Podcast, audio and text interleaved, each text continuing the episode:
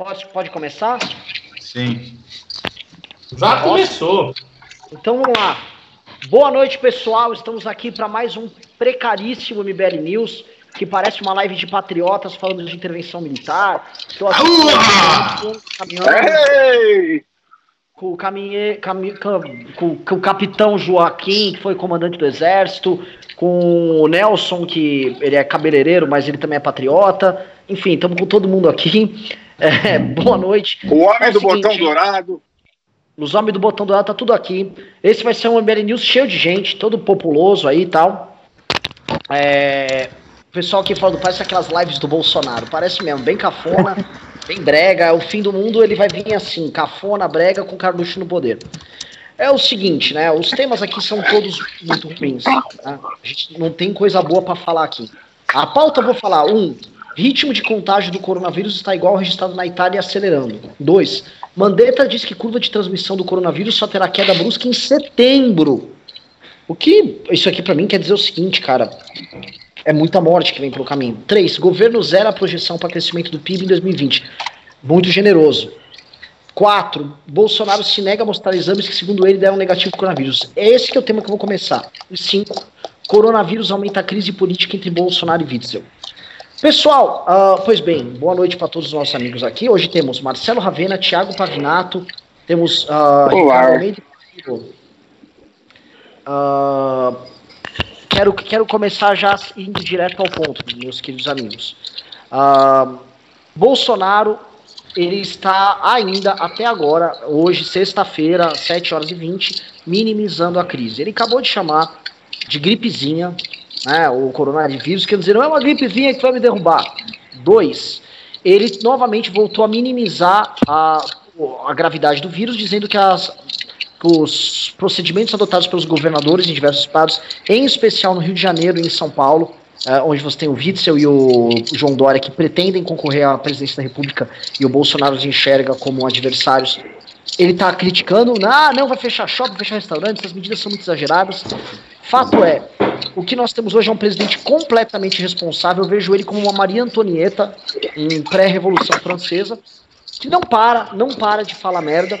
E aí eu quero uh, jogar primeiro, vamos começar com o Thiago Pavinato, que eu acho que é o mais crítico de todos aqui, e depois eu mais. O que vocês Olha... acham? Pera, Ricardo, Thiago, o que claro, você claro, vê claro. essa condução política e a maneira de nós corrigirmos essa rota? Passo a bola para você. Vamos lá, Renan, obrigado, boa noite, boa noite a vocês. Não sei se estão me vendo, mas pelo menos acredito que estejam me ouvindo.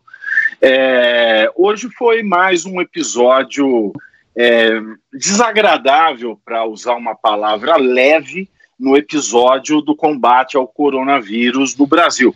O presidente Jair Bolsonaro, mais uma vez, ele aparece manuseando a sua máscara a menos de um metro é, dos, seus, dos seus assessores, dos seus ministros, e num dia seguinte ao qual ele voltou a fazer piada, né, na live do dia anterior, que ele falou para a intérprete de Libras dele fazer uma brincadeira sobre a festa do final de semana, né?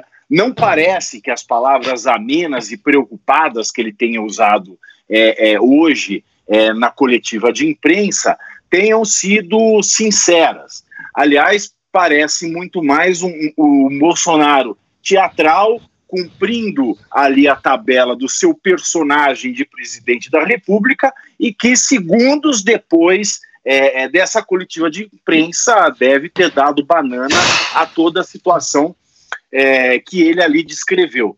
A situação que o, Mane, que o Mandetta pinta é desoladora.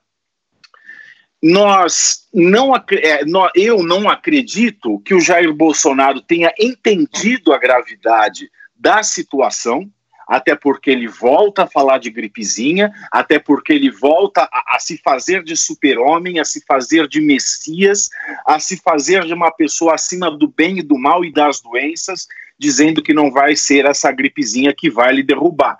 Obviamente, ele pode não cair, ele tem os leitos do Hospital Albert Einstein para repousar caso essa gripezinha, que não é uma gripe, não é a, a, a, o coronavírus, o Covid-19, é uma pneumonia viral, né, que em alguns quadros ela se manifesta de maneira leve nas pessoas é, mais jovens e saudáveis, mas que pode se tornar uma pneumonia fatal, como nós temos visto aí ao redor do mundo. O caso de isolador da Itália foi transmitido é, é, por algumas emissoras, em especial a Globo News, logo depois da coletiva de imprensa, e outros lugares, como o Irã, por exemplo, ontem a notícia é de que é, um iraniano morria a cada 10 minutos por conta do coronavírus. Então, eu acredito que o Jair Bolsonaro ele não tenha entendido a gravidade da situação muito bem delineada aí pelo, pelo Mandetta.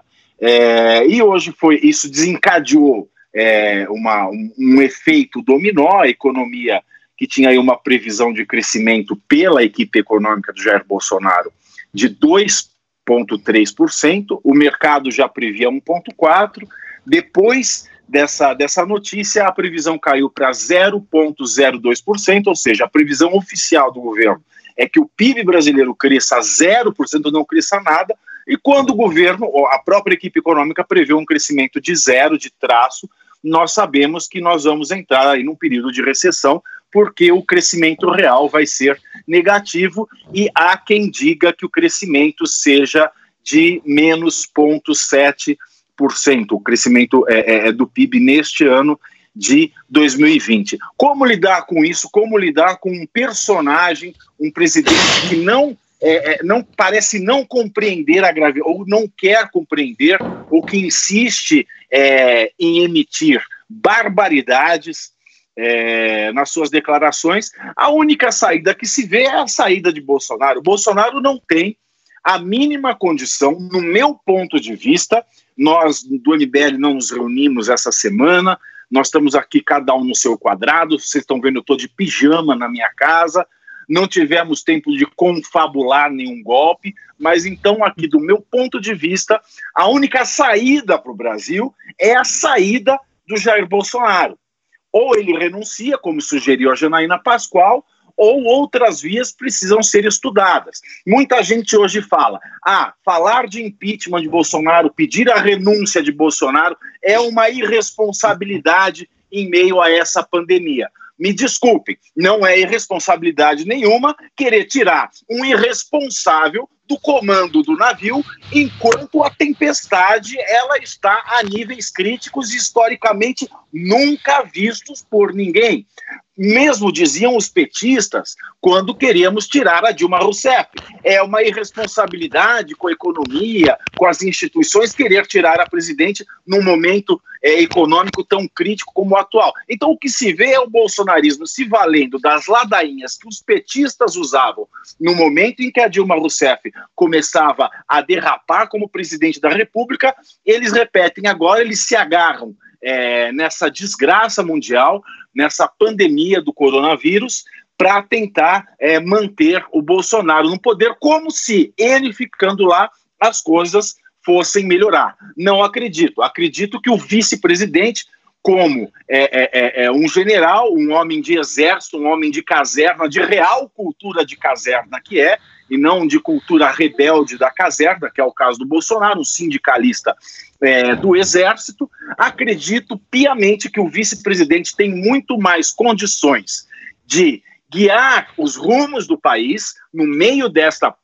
pandemia é, e também não deixar que a economia é, desande de modo desastroso. Manter o Bolsonaro no poder, o Bolsonaro permanecer como presidente do Brasil, só piora as coisas. Não há como ter responsabilidade mantendo um irresponsável no volante. Marcelo Ravena, a bola é sua. É, né, eu uh, tendo a concordar aí com o Thiago Pavinato, uh, Bolsonaro tem se mostrado mais do que irresponsável, absolutamente incapaz de lidar aí com essa que vai ser a maior crise que o Brasil vai passar, possivelmente até na história. Uh, ele tem dado, primeiro, ele provavelmente mentiu sobre o exame, né? Isso aí é pauta uh, uh, que está aí escrita também, então provavelmente mentiu, tudo indica que ele mentiu, não quis mostrar o exame. Uh, pior que isso, tudo indica que ele foi infectado para as pessoas, quase que deliberadamente, né? porque a partir do momento que sabia que tinha o Covid, o filho dele chegou a noticiar, a informar a Fox News de que ele estava infectado com o Covid, coronavírus. E. Uh... Peraí, só um pouquinho. Ô, Pavinato, uh, multa seu microfone que está cobrindo o áudio aqui do Ravena, o seu jornal. Ah, tá ok.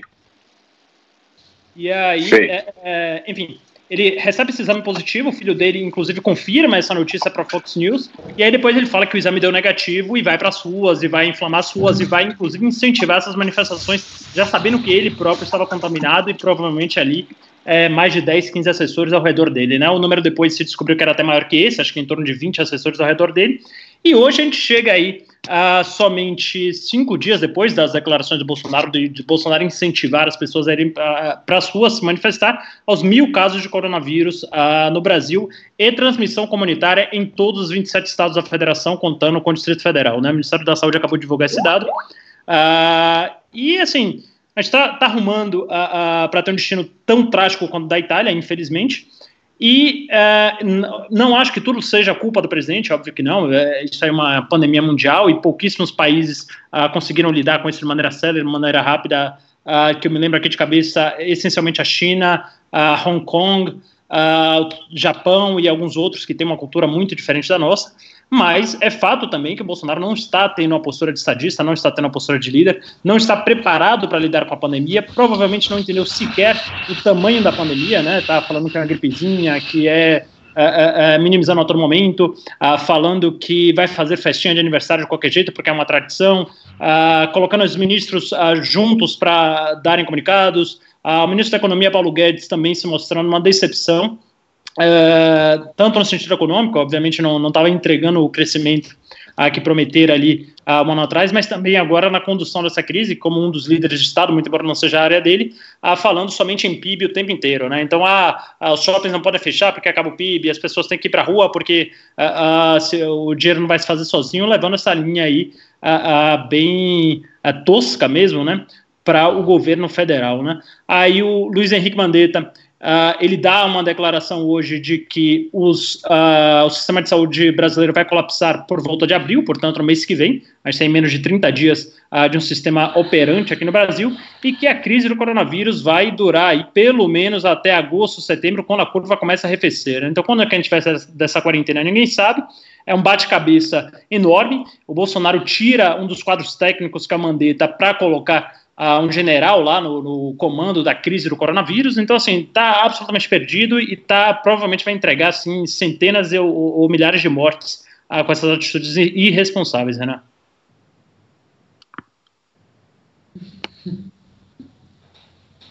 O, o Ricardo está aqui ou ele está fora ainda?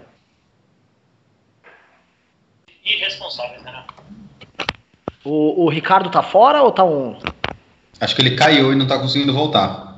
É, o que o Ricardo ele fez um tweet, aí eu vou, vou, vou, vou, comentar o tweet do Ricardo, e em cima do tweet do Ricardo eu vou passar a bola pro Pedro falar. O que que rola, né? No tweet do Ricardo ele diz o seguinte: 22 pessoas já pegaram corona no entorno do presidente, que se recusa a mostrar os próprios testes.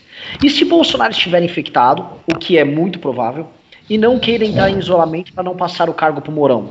O chefe talvez seja o foco viral, o que é terrível e sinistro. Então nós temos uma, uma seguinte situação. O Bolsonaro não querendo demonstrar fraqueza, né? Ah, eu sou fortão, não tenho corona. E dois, ele eventualmente no momento de crise, onde ele tenha que ficar quarentenado, distante do poder, assume o Morão e ele faz o básico que se espera de um, de um estadística, que é, tra que é trabalhar com os outros poderes, não atrapalhar o trabalho dos governadores, não minimizar o que está acontecendo, não ficar com ciúmes do ministro da Saúde. Vou passar a bola para você, Pedro. O que, que você acha? Não só isso, né, Renan? Uh, vamos lembrar que há uns dois dias atrás, se não me engano, você teve uma conversa entre o ministro Moro e o Mandetta que eles estavam discutindo as sanções penais para quem não estiver em quarentena, né? Uh, se o presidente estiver uh, positivo para coronavírus e não quiser ficar em quarentena, como é que fica o Estado brasileiro? Porque assim, ou, ou você prende o presidente, porque ele está descumprindo uma norma legal do próprio ministro, ou você não tem autoridade para prender ninguém no país que quisesse ficar zanzando pela rua e não existe confinamento de fato, né? Porque não existe punição. Torna-se uma lei inócua. Eu tenho um, douto em direito aqui, uh, ele sabe que a lei sem punição né, fica capenga. Então, não faz sentido, né? Se o Bolsonaro está com coronavírus, se ele está de fato, ele precisa ficar em isolamento. E aí você tem um, um outro problema, que é o, a questão da, da, retroatividade, que eu não sei como é que vai ficar, mas aquele argumento da Janaína vai ganhar muito mais força, né? Porque assim, uh, se ele está infectado, a chance dele ter pego lá quando o Weingarten pegou e testou já uh, no dia seguinte é muito alta. Né? E ele era grupo de risco e ele estava uh, apertando a mão das pessoas no dia 15. E aí ele que deveria estar então uh, né, não contaminando as pessoas, deveria por assim por precaução. Quando você teve relação com alguém que tem coronavírus, com um grau de separação que seja, você já deveria se resguardar. Fato. Você já deveria se resguardar. E eu fico chocado porque, assim, cara, tem 11 pessoas, 20 pessoas, desculpa agora, né, da comitiva do Bolsonaro já infectados com coronavírus. Você vê a, as coletivas que eles estão fazendo, cara, tem, é cheio de repórter lá, sem máscara, sem nenhum tipo de medida de prevenção. Não sei se vocês repararam isso. Tipo, é, é, um, é uma zona aquilo lá. Brasil, né? Brasil é, é tudo uma zona. Então, tipo assim, essa, essas conferências que o presidente da República tá dando, se tem, você tem 22, 20 pessoas da equipe dele uh, infectadas, tinham que ser teleconferências. Bota a porra de um telão lá, bota, né? Uh, igual a gente tá fazendo aqui. Ele não tinha que estar. Tá, porque, assim, cada jornalista daquele que ficam. O que as pessoas têm que entender é o seguinte: o vírus, uh, quando você tá falando você está soltando perdigotos, né? O bom e velho perdigoto aí a, rodo.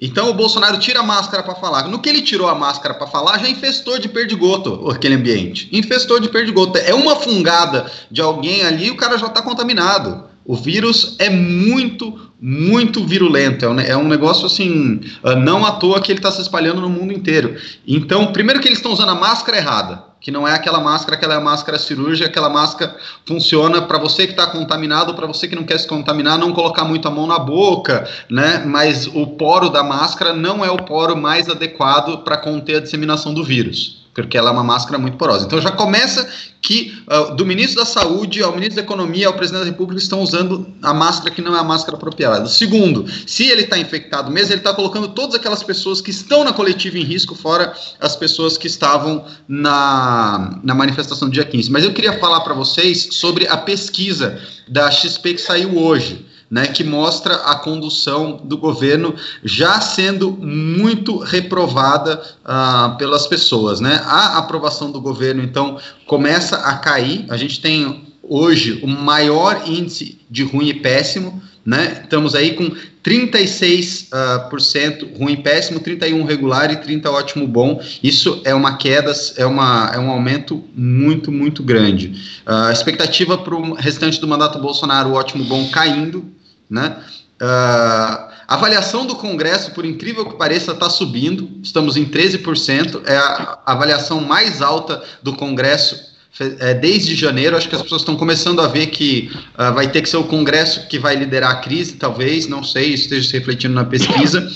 Uh, a gente tem mais aqui também Uh, vamos lá, acredito que haverá impacto negativo para a economia, 92% sim, 6% não. Sobre as medidas de prevenção, 83% das pessoas entrevistadas adotaram medidas de prevenção. Aqui, isso aqui é, é, muito sintomático e é muito sintomático dos ciúmes do Bolsonaro. O governo federal Uh, na crise do Bolsonaro, do Bolsonaro não, do coronavírus, está com uma percepção de 25% de ruim péssimo na condução, 30% de regular e 40% de ótimo bom. Só que a figura do Mandetta já tem 56% de ótimo bom, 27% de regular e apenas 13% de ruim e péssimo. Isso aqui vai dar uma ciumeira no Carluxo, vai dar uma ciumeira no Carluxo e eu queria saber, assim, vocês confiam que o Carluxo e por consequência o Bolsonaro vai deixar Mandetta fazer um bom trabalho? Bom, vou, vou. O Ricardo, gente, Ricardo, estamos sem Ricardo aqui, só para saber. Estamos sem Ricardo. Ok, então vamos indo sem, sem Ricardo. Uh, eu vou passar para a pauta 2. Alguém quer responder o Pedro? O Pedro fez uma levanta, um Aliás, levantamento aqui. Eu Pedro, também... eu, só uma eu, coisa eu que eu não, eu não. Ravena, Ravena, é, você é uma pessoa é, é, que lida aí com, com os órgãos públicos. É, os restaurantes self-service, eles não estão proibidos? Porque, assim, o Pedro ele falou aí da questão da, da virulosidade do vírus, né? Dos é. perdigotos. Num restaurante self-service, se você está ali pegando na tua bandeja, conversando com alguém, já era.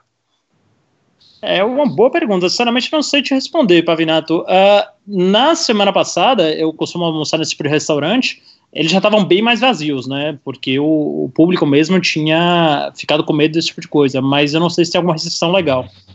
Cara, e isso é foda, porque assim, restaurante, eu tenho dó, porque é um ramo que vai se fuder de verde e amarelo mesmo, porque são. Ah, tem um Oi? delivery cantando, né? Tem um delivery não. aí que tá, meu. Cara, mas mesmo o delivery, assim, na boa, o risco do delivery também é grande. Tipo, alguém tá fazendo a sua comida, aquele cara que tá fazendo a sua comida pegou o transporte público, então, é, assim, as pessoas, as pessoas que estão comendo delivery estão comendo, mas, né, uh, o risco, ele existe. É, é, um risco quase análogo a você sair de casa, porque o cara que está fazendo a sua comida saiu de casa e você não sabe em que condições a sua comida foi feita. Óbvio que vários restaurantes estão tomando medidas e passando álcool gel uh, e desinfetando coisas, desinfetando cozinha, mas, cara, a gente sabe que, assim, uh, funciona até a página 2, né? Uh, mas eu tenho, eu tenho dó porque, assim, cara, restaurante é um, uma área que realmente vai ter muito prejuízo. Os caras vão se fuder muito, muito, muito, porque é estoque que você perde. Uh, esses caras geralmente não têm capital de giro muito grande, é muita despesa. Então, tá sempre operando ali quase no vermelho, vai ser, vai ser foda. Quem puder ajudar os restaurantes aí, mas eu não sei como. Tem lugar que tá fazendo vaquinha, né? Tem uns, uns clubes nos Estados Unidos que estão fazendo umas vaquinhas online para pagar o staff, não sei o quê mas é, é, bem, é bem arriscado. Assim, se você não quer pegar uh, coronavírus, seria ideal. Desculpa quem tem restaurante, vai ficar puto comigo, mas seria ideal você fazer comida em casa. Eu estou fazendo. Que delícia. Vamos, vamos lá. Uh, eu vou fazer uma pergunta aqui para o Pavinato. Pavinato, o, o, Bolsonaro não, é, não revelar que. Vamos supor que revela-se que o Bolsonaro está com coronavírus, ele começa a ter uma crise. Ele participou Perfeito. de manifestações, ele não está fazendo a quarentena. É, é, ele, isso enquadra algum crime? Olha, a lei de impeachment, cuja constitucionalidade foi amplamente debatida antes do apeamento da Dilma Rousseff da cadeira presidencial, ela estabelece o que é crime de responsabilidade. Na época da Dilma Rousseff, como ela cometeu a, a questão das pedaladas, ficou no inconsciente popular de que um crime de responsabilidade ele envolve a economia do país, ele põe em risco é, ele põe em risco a, a, viabilidade econômica do país, né? a verdade de caixa, a verdade com os números. Não só a lei do impeachment, que é de 1950 e foi sim recepcionada pela Constituição Federal de 1988, que é a Constituição que nos rege, essa lei ela diz que também são crimes de responsabilidade os atentados contra direitos individuais e sociais. Ora, o direito à saúde ele é reconhecidamente, o STF ele disse isso é, taxativamente numa decisão de exatos 10 anos atrás e transformou esse entendimento nesta semana em súmula em, em, em decisão vinculante. Essa decisão ela passa a ter é, validade em todas as decisões de todas as instâncias em todo o Brasil dizendo que o direito à saúde, previsto no, no artigo 196 da Constituição, o direito à saúde ele é um direito individual e, ao mesmo tempo, um direito coletivo. Então, eu trago aqui o direito à saúde para o inciso do artigo 4 da lei é, do impeachment e digo sim que o Jair Bolsonaro confirmar. Aliás, não precisava nem ter confirmado, ele estava sob suspeita no domingo, dia 15 de março. Jair Bolsonaro estava sob suspeita de coronavírus, tanto é que estava aguardando o resultado do segundo teste. Ele, sob suspeita, e ele sendo presidente da República e não qualquer cidadão, ele tem o poder, dever de zelar pela saúde dos brasileiros. Porque a saúde é um direito individual e coletivo. Quando ele não só convoca, porque ele convocou, seja aos amigos por WhatsApp, seja na, na, na coletiva que ele deu, dizendo expressamente é, é, é sobre é, as manifestações do dia 15, não importa se na, na sua última comunicação da sexta-feira ele tinha pedido para deixar de participar, ele já tinha feito isso por WhatsApp, por conferência é, e através da Secretaria de Comunicação do governo. Ele usou um órgão oficial para convocar manifestações em apoio próprio, sabendo que havia uma pandemia que coloca em verdadeiro, alto e provável risco de vida as pessoas que se contaminam. Ele, sabendo disso, mesmo e apesar de ele ter pedido para que as pessoas ficassem em casa na sexta-feira, ele incentivou as pessoas a saírem às ruas através da sua postura nas redes sociais, notadamente o Twitter, que é o, o palanque do, do, presidencial hoje em dia. Ele em, não só incentivou as pessoas a irem às ruas postando vídeos e fotos, como ele próprio saiu para as ruas cumprimentou eleitores, sabendo-se que possivelmente ele estaria contaminado com o Covid-19, cumprimentou, tirou selfies, deu beijos, pegou em celular, falou, ou seja, passou perdigoto geral para a população. Isso e mais ainda, assim, não precisa que confirme que ele tenha o coronavírus, mas na situação de ele estar em dúvida, né, na situação que ele era um possível contaminado naquele domingo, ele cometeu flagrantemente um crime de responsabilidade por inegável atentado a um direito individual e social que é o direito à saúde no Brasil. Ele não só cometeu um crime de responsabilidade, como no entendimento é, da professora Janaína Pascoal, que é a professora titular de Direito Penal é, da Faculdade de Direito da USP, no Largo São Francisco, ela diz que o agente público, quando tem o poder-dever de evitar de evitar uma conduta que traga prejuízo certo, que traga a morte certa ou provável de alguém, esse agente público comete homicídio doloso. Então, o Bolsonaro ele cometeu duas coisas aí. Ele cometeu, é, se alguém vier a morrer né, por contaminação do coronavírus, essa pessoa esteve em contato com o presidente é, nessas manifestações, ele pode ter cometido homicídio doloso. Isso é uma discussão. Mas a discussão do crime de responsabilidade, a discussão de se ele cometeu um crime que pode tirá-lo do cargo de presidente da República, para mim, não restam dúvidas de que ele cometeu sim um crime de responsabilidade por violar o direito à saúde, que é um direito individual e social, e, portanto, ele já cumpriu um requisito bastante e suficiente para ser empichado da cadeira presidencial. Mas, uh, Pavinato, tira uma dúvida aqui para mim, pelo que você estava falando. Uh, então, o, o, Ministério Público ou alguém deveria ter que protocolar uma denúncia contra ele no Aras. Como é que funciona? Olha. Porque é... se, se, existe um crime, tem que existir uma denúncia formal, certo? Alguém tem que. Sim, claro.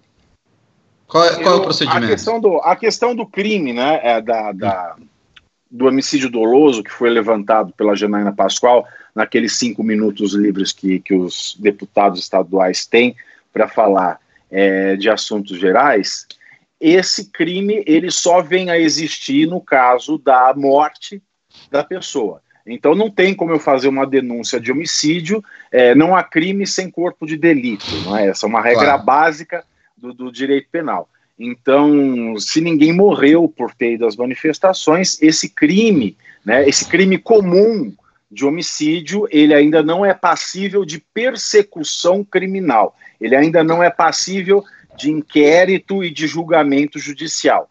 Quanto ao crime de responsabilidade previsto na lei de impeachment, isso segue os ritos de impeachment que nós já conhecemos, que não tem a ver com a, é, com a questão do Ministério Público, mas sim a apresentação dos fatos ao presidente da Câmara dos Deputados e ele acatá-los ou não. Entendi. Obrigado. Vamos lá, pessoal. Uh, vamos andar um pouco nas próximas pautas. Queria que eu passar agora para o maior especialista em, em, coronavírus do Brasil, o senhor Marcelo Ravena. Obviamente não um especialista biológico, né? De, de, mas um especialista de humanas aqui. Ravena, me fala sobre a curva de crescimento estado a estado no Brasil, como é que essas regiões vão ver e a disparidade disso e o ah, como é que eu posso falar? O aumento da tensão na Itália, né? Hoje foram, se eu não me engano, 6 mil casos, bateu 6 mil e 600 mortes, né? Ou seja, como é que está o colapso do sistema de saúde lá, para a gente fazer um paralelo com o provável colapso que vai acontecer nas próximas semanas do SUS e do sistema de saúde no Brasil. Tá, vamos lá, Renan. É, primeiro, é, é, é, importante frisar, a gente tem aqui algumas curvas uh, de Brasil contra Itália no quinto dia após o centésimo caso, né, que é exatamente onde está hoje. Uh, os Estados Unidos, no quinto dia após o centésimo caso, tinha 636 casos. Uh, a Itália tinha 808 casos. O Brasil está com 949, né? Então a curva aí que parece estar mais rápida, obviamente em termos absolutos, não em termos proporcionais. A gente tem uma população uh, maior que a da Itália, menor que a dos Estados Unidos, mas uh, a curva de infectados está mais rápida uh, do que na Itália, né? E em relação aos estados brasileiros, tem uma coisa que chama bastante atenção, que é, número um, um estado muito pouco populoso, né, que é o Distrito Federal, que não é nem um estado, um distrito, como o próprio nome já diz, é o segundo do Brasil que tem mais casos, né? Uh, então você vai ter São Paulo, Distrito Federal e depois Rio de Janeiro. São Paulo já chegou agora a 400 casos, agora à noite a Secretaria de Saúde confirmou, uh, o que é um aumento de quase 100% em relação a ontem. Ontem a gente fechou mais de 100% em relação a ontem. Ontem a gente fechou com 196 casos, agora a gente tá, já está em 400. É um aumento assim realmente é, é, é, não visto em lugar nenhum. Agora, assim, é, é, sempre bom ter na cabeça que esses números são quase fantasiosos, quase falaciosos, né? Porque uh, tem alguns estudos aí que estão saindo, uh, especial dois estudos, um da Universidade de Notre Dame e um da, uh, da revista Science, que eles mostram que para cada caso que se acha de coronavírus, na média, uh, um estudo foi em Massachusetts, uh, estado americano, e outro estudo foi em Wuhan mesmo, no, no epicentro lá do coronavírus na China, mostram que entre 20 e 30 outras pessoas estão contaminadas, né? Então, assim, se você tirar uma média dessa, a gente está chegando aos 10 mil casos, 20 mil casos, eventualmente até os 30 mil casos agora no Brasil. Uh, o, a Itália, é, ela tem um caso que é muito particular, é um caso que, a, apesar da quarentena, a curva não deu sinal de arrefecimento algum, em momento algum. Uh, isso é um fenômeno que está sendo observado agora em alguns países da Europa, à exceção do Reino Unido. O Reino Unido ele conseguiu, de certa forma, diminuir ou o número de contágios, ou realmente não está testando quase ninguém, tem muito poucas mortes. Mas hoje você teve esse fenômeno da Itália, uh, da Alemanha, da Espanha e da Suíça uh, tendo o recorde de contaminados no mundo, né? Então, só hoje foram mais de 28 mil casos novos de, de contágio e mais de 1.500 mortes. o que vai ser daqui para frente a gente não sabe. O Mandetta já deu a letra aí que abriu, então menos de 30 dias nosso sistema vai colapsar. Isso, se ele estiver levando em conta a curva da Itália, ele pode ser uma surpresa muito ruim. E pode ser surpresa porque a nossa curva parece a mais acelerada dos três países aí que a gente comparou, Estados Unidos, Itália uh, e Brasil. Uh, então, assim, Renan, é, é, uma situação muito imprevisível, é muito difícil. Eu, eu, gosto de ficar brincando de previsões, pegar os dados e fazer uh, uma extrapolação para ver o que, é que vai acontecer no futuro. Só que a gente está diante de, da situação mais nebulosa que eu já encarei na minha vida. Então eu não consigo uh, sequer fazer esse tipo de extrapolação, chutar o que, é vai acontecer no futuro. A única coisa que eu posso cravar com certeza é que não é nada bom assim, que nos espera nos próximos meses. É, eu, eu confesso que eu tô assustado, tô até botando a mão na testa aqui, que eu fiz boxe com meu irmão, saí do banho quente e fico com medo de, de ficar gripado, com febre e tal. E tô noiado, tô noiado. Pedro tá tossindo pra caralho. E assim, eu fico noiado não só, ah, Renan, você, a, você não vai morrer de coronavírus, mas só de você tirar a vaga de uma outra pessoa no leito, eventualmente, isso já é horrível. Você está garantindo eventualmente a morte de outra pessoa. Um troço horroroso, velho. Horroroso. Assim, é, eu tô começando a ver o pesadelo que é o, essa história do coronavírus. Né? O, o, o, tamanho do problema. O Mandetta falou: volta a jogar bola para você. E aí, enfim, quem quiser comentar, entrar nisso. É, o Mandetta falou só normalizar essa curva em setembro. Uhum. É, o que, que isso significa em termos de quarentena? O que, que significa uh, em termos de colapso do SUS? E região a região, não sei se você tem alguma coisa de dados sobre isso, é, como alguns estados vão sofrer mais ou sofrer menos com essa história? Tá, é, bom, já te adianta aí, começando pelo final, que eu não tenho aqui os dados, os dados de leitos por estado. Uh, então, eu sinceramente não sei é, é, te trazer como o colapso vai se dar nos diferentes estados. É, uma coisa que é importante da fala do Mandetta é que ele fala que a curva ela começa a diminuir a partir de agosto, né? Agosto, setembro. É, isso significa que a quarentena ela deve acabar pelo menos dois ou três meses depois uh, disso aí, né? Então a gente está falando aí alguma coisa de dezembro, uh, talvez. Porque quando a curva ela, ela para de crescer, uh, os casos vão estar tá lá em quantos? 30 mil, 40 mil, 50 mil, ninguém sabe qual, qual número é esse, né? Eventualmente até mais. Né? Angela Merkel, Angela Merkel uh, falou que a, a, Alemanha teria até 70% das pessoas contaminadas. Então a gente sinceramente não sabe o que vai acontecer até lá. É, é o que eu te falei, a situação certamente não é boa. A partir do momento, a China tem uma situação muito interessante, muito particular, que depois que eles liberaram a quarentena, voltaram à vida normal, os casos voltaram a crescer. Uh, ainda são números muito pequenos, mas a gente está muito atento a isso, né? Porque uh, a China ela passou dois dias sem apresentar novos casos, apresentou 13 casos no, no uh, antes de ontem, 39 casos ontem e 49 casos hoje, né? Então, assim, será que isso é só um residual? Para a China, é, realmente é muito pouca gente, né? uma amostra quase ridícula, quase insignificante. Mas será que isso não dá um sinal de que é, se você libera a vida normal, a doença volta e a, o contágio volta, a epidemia volta? Esse é um medo muito maior, né? Então, não adianta nem prever, pô, a curva vai estabilizar a, a, em agosto ou setembro e a gente vai sair da quarentena já em outubro.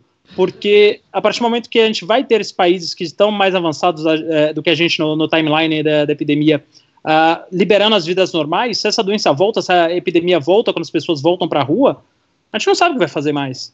Que, é, qual, qual, o futuro depois disso, né? O negócio. É, é aquela matéria do, do MIT, né, que eu te mandei, não sei se você lembra, Ravena, que o, o cara ah, diz que o, o modelo o modelo veio para ficar, né? Por, enquanto uhum. a gente não tiver, a, mi, a, minha tese é essa, enquanto a gente não tiver uh, uma das três coisas, uma coisa que a gente pode ter que uh, vai ajudar a amenizar isso, que é uh, o conhecimento científico de que o Covid é uma doença que você não pega ela mais de uma vez né? Ele precisa se mutar. Se você come, se você tem esse entendimento, se a comunidade científica chega nesse entendimento, você começa a poder soltar as populações que já se imunizaram de fato. Isso a gente não a sabe gente, ainda. A gente já tem paper de reinfecções, tá? É, gente poucos, muito poucos. Muito poucos, Pô, até aí, por exemplo, cachumba, né? cachumba tem reinfecção, né? Então, assim, uhum. tem, se, se, o índice de reinfecção for muito baixo, não chega a ser um problema. Segunda coisa que ou, ou a segunda coisa que a gente pode ter, ou é uma vacina, ou algum método de prevenção. Sem ter uma dessas três coisas, e é isso que uh, aquele paper fala e eu concordo bastante, uh, como que você vai uh, voltar à normalidade? Né? Porque então, beleza, digamos que a China, por exemplo, a China volta à normalidade, abre o aeroporto, vai um italiano para lá, ou vai um português, ou vai um brasileiro para lá e começa o ciclo de infecção de novo. E aí o que esse cara do aliás, MIT... Aliás, hum. vocês que gostam do Arari, Arari precisa ser revisto depois dessa, hein? Porque é. já, já, já, voltamos, já voltamos lá no horário. Porque um muito raso sobre isso. É, muito porque raso, muito... O, o que ele está falando é que se nenhuma dessas três coisas aparecer, o que a gente vai ter que ficar fazendo uh, ad infinitum, aí até que uma dessas uh, coisas aconteça, é administrando curva.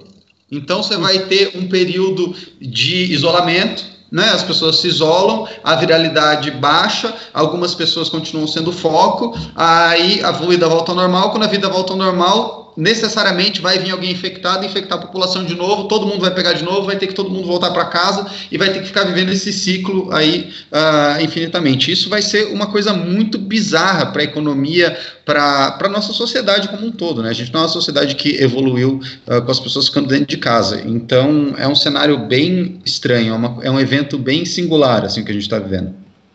Que que, por que, que o Harari vai ter que ser revisto? O que, que ele fez? Não, ele fez uma, uma, ele fez uma previsão de que nós seríamos, né, da, da, sociedade futura, né, da, das pessoas na sociedade futura, que nós seríamos que praticamente uma sociedade imune a, vi, a novos vírus. Hum. É mais ou menos nesse sentido. Errou! Errou feio, exato. E agora, agora complementando, eu vou complementar a tua, a tua pergunta, Ravena, já que você vai dar essa aula magna agora de vida pós-coronavírus e, e possibilidade de reinfecção, não seria mais sensato o governo voltar a atenção para o teste, e se isso é possível, de toda a população e tentar é, tratar os casos positivados com azitromicina, já que ela respondeu positivamente, é uma das medicações mais baratas para se produzir na farmacologia? Então, é, essa, é o que o Renan falou, assim, essa parte biológica, sinceramente, não, não sei, é, mas eu acho que não sou só eu, acho que ninguém sabe, porque é, tá, tá se tentando esse combo aí do azitromicina, que é um antifúngico, com hidrocloquina, né? Uh, e parece que está tendo se resultados promissores em alguns estudos, tá? O que foi publicado até agora foi um estudo uh, chinês em que dos eles pegaram 27 pacientes somente, e separaram em dois grupos, né? Um grupo de 14 pacientes, se não me engano, administrado com esse combo de uh, hidrocloquina e azitromicina, e, um, e uma outra parte ali, 13 pacientes aproximadamente tratados com placebo.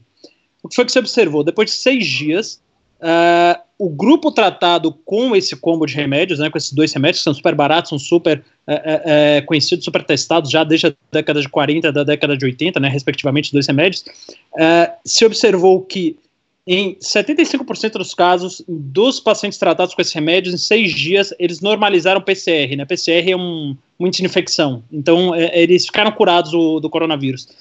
E no placebo, somente 20% ficaram curados depois desse tempo.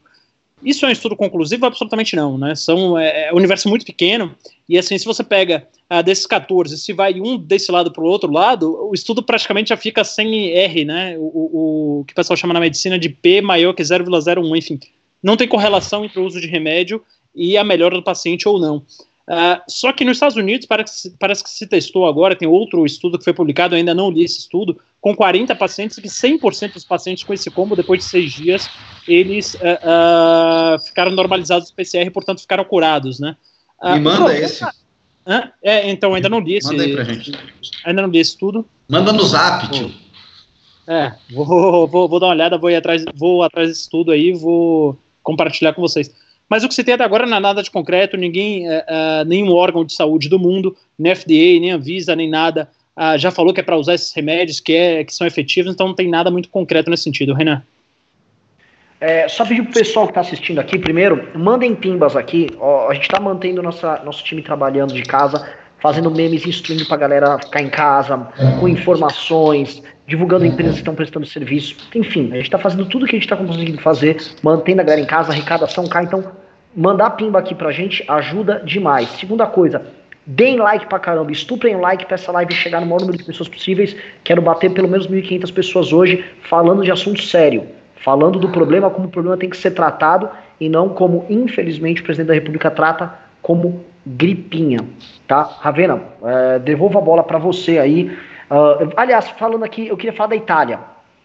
É, Vamos. Enfim, a Itália, e eu vou abrir um pouco o horizonte. O, o ex-acidente está encarando esse problema, aparentemente. É, passou a moto de alguém, alguém aí. Foi Vamos aqui, combinar assim, desligar os áudios. É, o Ocidente está penando muito mais do que o Oriente. Ou pelo menos é como o Ocidente tem as informações abertas, as informações chegam e é triste o que a gente vê.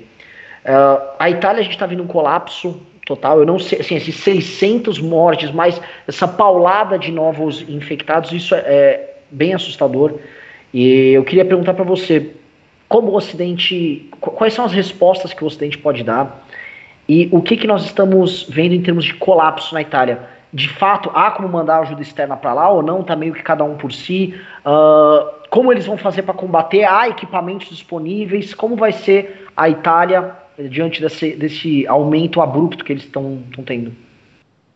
Tá. Uh, bom, a Itália é, é, um caso, como eu falei, único aí no mundo inteiro. A Itália hoje uh, já tem mais mortes do que na China e já está também com mais casos do que na China. Na Itália bateu hoje quase 50 mil casos, 47 mil, com 4 mil mortes, sendo 675 somente hoje, quase 700 mortes.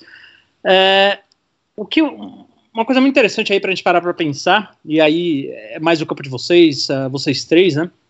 É, uma coisa, o modelo chinês, o modelo uh, uh, mais restritivo, ele vai começar a passar a ser visto com não com bons olhos, mas é, começa a, se mostrar vantajoso em situações de extrema crise, né? Uh, eles aparentemente, a não ser que estejam mentindo com os dados, o que é bem possível, né? A gente conhecendo o regime de lá, mas aparentemente conseguiram controlar de maneira eficaz o disseminamento aí do Covid, né? Uh, obviamente, através de muita repressão, tinha exército na rua, uh, tinha todo esse tipo de coisa, enquanto aqui a gente tem um carrinho passando na praia de Balneário Camboriú que vira meme falando, ah, banhistas, vão para casa, não sei o que, blá, blá. lá eles estavam com fuzil na rua de quem saísse, né? Estavam prendendo, uh, a gente acompanhou algumas cenas aí no Twitter, alguns vídeos de pessoas uh, sendo colocados em camburões e sendo colocados em carros de polícia, etc., porque estavam na rua. Ao passo que aqui no Brasil a gente não tem o menor, nem tradição, na verdade no Ocidente inteiro a gente não tem nem tradição uh, e nem vontade política e nem uh, vontade filosófica de fazer esse tipo de coisa, né? Então, é, é, é, o primeiro dilema, a primeira, talvez, possível vantagem uh, que o regime chinês, que os regimes um pouco mais autocratas, um pouco mais restritos, restritivos, se mostram em relação aos regimes absolutamente democratas como os nossos, né? Como o nosso. É, é um negócio bastante perigoso de você parar para pensar, porque os regimes uh, autocráticos começam a ganhar uh, uma força uh, filosófica né, na cabeça das pessoas, quer dizer, os caras conseguiram resolver o problema, e aqui na grande democracia, que todo mundo fica valorizando tanto, a gente está entregando corpos e corpos e corpos, e até que ponto vale a pena a gente ter essa liberdade toda, né? Então, eu não sei, acho que é o grande dilema que vai ficar aí pelos próximos anos, acho que é o grande é, é, é questão que vai ficar se debatendo aí durante muito tempo a partir de agora, e aí eu queria saber mais de vocês, o que é que vocês pensam sobre isso, se o modelo chinês ele sai uh, revigorado, se as pessoas olham para o modelo chinês de uma maneira melhor a partir de agora, ou se simplesmente foi um, um lapso de que deu certo, uh, um relógio quebrado, né, que está certo duas vezes ao dia, alguma coisa nesse sentido, e que o modelo chinês continua sendo visto de maneira muito ruim pelo resto do mundo e as democracias continuam a prosperar ao longo do século. Posso, posso entrar? Ah, entra aí, vamos. É, eu, eu, eu acho que tem, tem dois fatores aí, né, uh, da questão chinesa. Uma é a questão autoritária, óbvio que uh, em crises de calamidade, se você tem um ditador competente, né, uh, ele tende a ter uma certa facilidade em operar, porque ele não precisa das demais instâncias para fazer o que precisa ser feito. Isso traz um risco implícito que você pode ter um ditador filha da puta, como um, o ditador da Coreia do Norte, que simplesmente está atirando em todo mundo que fica doente e incinerando as pessoas para conter a infecção. Isso é uma coisa, né? Então a ditadura ela sempre carrega esse esse lado, né? Você pode ter a sorte de ter uma ditadura como em Singapura, que eles estão fazendo um excelente trabalho, né? É uma ditadura pró mercado, é uma ditadura, né? Uh, eficiente. Mas o que eu acho que uh, é a o comportamento, a questão isolada que está sendo mais eficiente em lidar com isso não é a, o vetor ditadura-democracia, é o vetor Oriente-Ocidente, né? Uh, Oriente Asiático, especialmente Oriente Asiático. Por quê?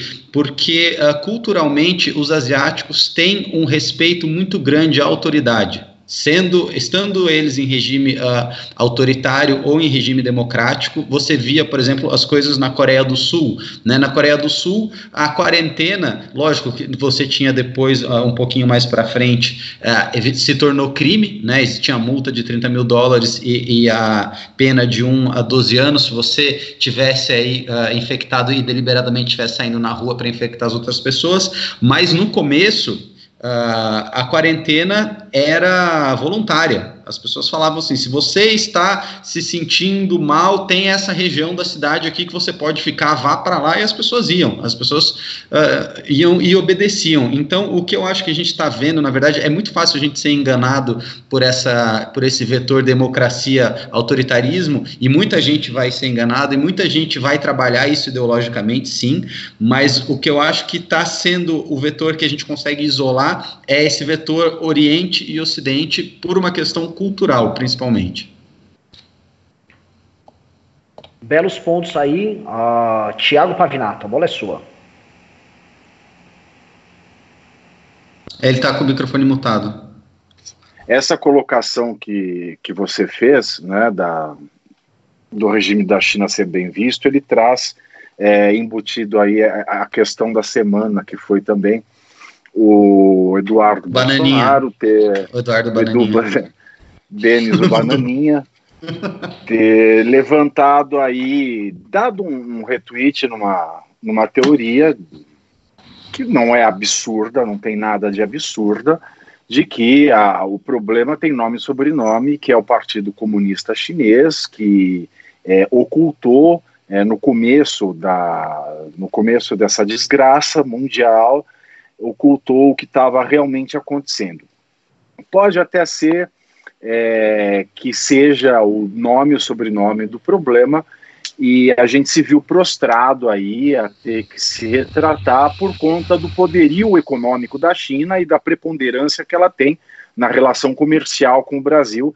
E a gente se vê é, como um país, numa, numa comparação um pouquinho esdrúxula, mas muito popular, a gente se vê como uma mulher dos anos 60 que, mesmo sabendo que o marido trai, que o marido é, é, dado aos vícios e que ele gosta de dar umas bolachas segundas, quartas e sextas nela, a gente sabe que a gente não tem instrução suficiente, não tem currículo, não tem família, então a gente tem que continuar se submetendo para continuar comendo a, a, a, aos ditames desse, desse marido desse marido cruel. Né? Então, esse, é um primeiro ponto. Né? A gente já tem se prostrado ao sistema chinês por razões econômicas. Segundo, é, fazendo uma análise teórica a, a, respeito dos regimes, nós notamos sim que esse é o primeiro grande desafio da democracia, é o maior desafio que se apresentou às democracias modernas, né? porque de fato se nós temos um ditador competente, como o Pedro falou, e mais ainda, se esse ditador competente tem recursos para atuar sobre o problema, é claro que a atuação dele vai ser um sucesso. Mas não me parece, sob hipótese alguma, que nós devemos aí saudar o, o, regime chinês é, por conta da restrição é, a liberdade, porque isso vai ter ricochetes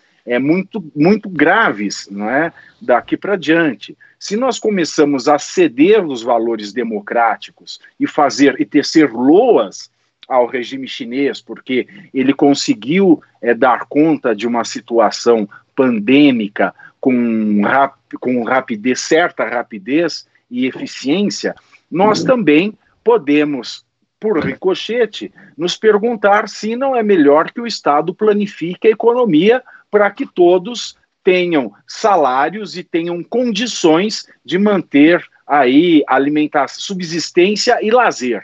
Então, esse é um desafio da democracia. Tanto é que as democracias elas são estruturadas para se assemelharem um pouco com regimes mais autoritários em situações como essa. Nós vemos aí a questão da calamidade pública e também o que foi aventado hoje pelo Bolsonaro, aliás, é, muito é, inconvenientemente, a decretação de um estado de sítio, né, que são instrumentos previstos em constituições de estados democráticos de direito para que as garantias democráticas elas cedam para certo autoritarismo em momentos confusos é, como esse. E isso mostra também quão sonháticos, para ficar numa expressão da Marina Silva, né, é, quão sonháticos são os ANCAPs, por exemplo, as pessoas que sonham num, numa sociedade sem nenhum Estado. Nesses momentos é que nós vemos a necessidade é, de ter é, um Estado ditando os rumos a serem tomados em casos como esse. Porque na era das liberdades, que é a era que nós vivemos, nós que temos um excesso é, de liberdade no, no, mundo moderno, nós nos deparamos com a afirmação é, sempre clássica que Rousseau, é, Rousseau muito descaradamente plagiou né, da, da sabedoria da Roma antiga de que o homem é de fato o lobo do homem. Então, essas situações Foi o Hobbes? É, o, o, foi o, o Rousseau. Foi o Rousseau? Isso é Rousseau, o contrato social. Isso, mas não é dele. Isso ele, é, eu esqueci o nome do, do, do sofista romano que, que, que, disse isso, mas ele tirou isso do, dos romanos. Eu tenho em algum artigo a fonte disso. Mas a questão é essa: a democracia ela vive a democracia moderna, como nós conhecemos hoje, com sufrágio universal, respeito às minorias, é, garantias fundamentais, ela vive o maior desafio da sua história. Ela não pode aplaudir e tecer loas a um regime autoritário, como é o regime chinês, apesar de ela muito vergonhosamente ter que se prostrar a ele por relações de relações com, por, em razão de relações comerciais, mas a democracia ela deve resistir e ela deve mostrar que ela sabe fazer o manejo dessas situações, ceder temporariamente em alguns valores, conforme as previsões constitucionais previamente é, estabelecidas. É um desafio da democracia moderna e nós precisamos ficar muito atentos às medidas tomadas é, à revelia da Constituição por alguns governantes, como o governador é, do Rio de Janeiro, que sem previsão, sem respaldo legal nenhum, mandou que se encerrassem é, todos os voos de ponte aérea entre Rio e São Paulo. Né? É um desafio democrático, mas infelizmente apesar de tecer aqui esse elogio à, à, democracia, que a democracia ela vai agora se provar eficiente ou não, ela mostra também o quão despreparado é o povo, principalmente é o povo é, de países subdesenvolvidos, como é o caso do Brasil, um povo com uma educação muito precária, com 75% quase das pessoas que não conseguem é, ler e entender o que acabaram de ler, é, enfim, nós temos esse quadro, nós temos esse quadro crítico e esse grande desafio da democracia nos dias de hoje. É, e uma coisa só, tô mutado não, não tô mutado. E uma coisa só que a gente precisa ter para colocar a nossa geração em perspectiva é que gerações passadas já lidaram com pandemias até então muito piores, como a, a gripe espanhola no há 100 anos atrás e o regime democrático sobreviveu, né? A gente não É, mas era um regime, era um gera, regime sem, sem garantias fundamentais. Era um, era um regime democrático diferente. Quando eu falo da democracia moderna, eu falo de uma democracia permeada de direitos e garantias fundamentais que se proliferaram ao longo das últimas décadas.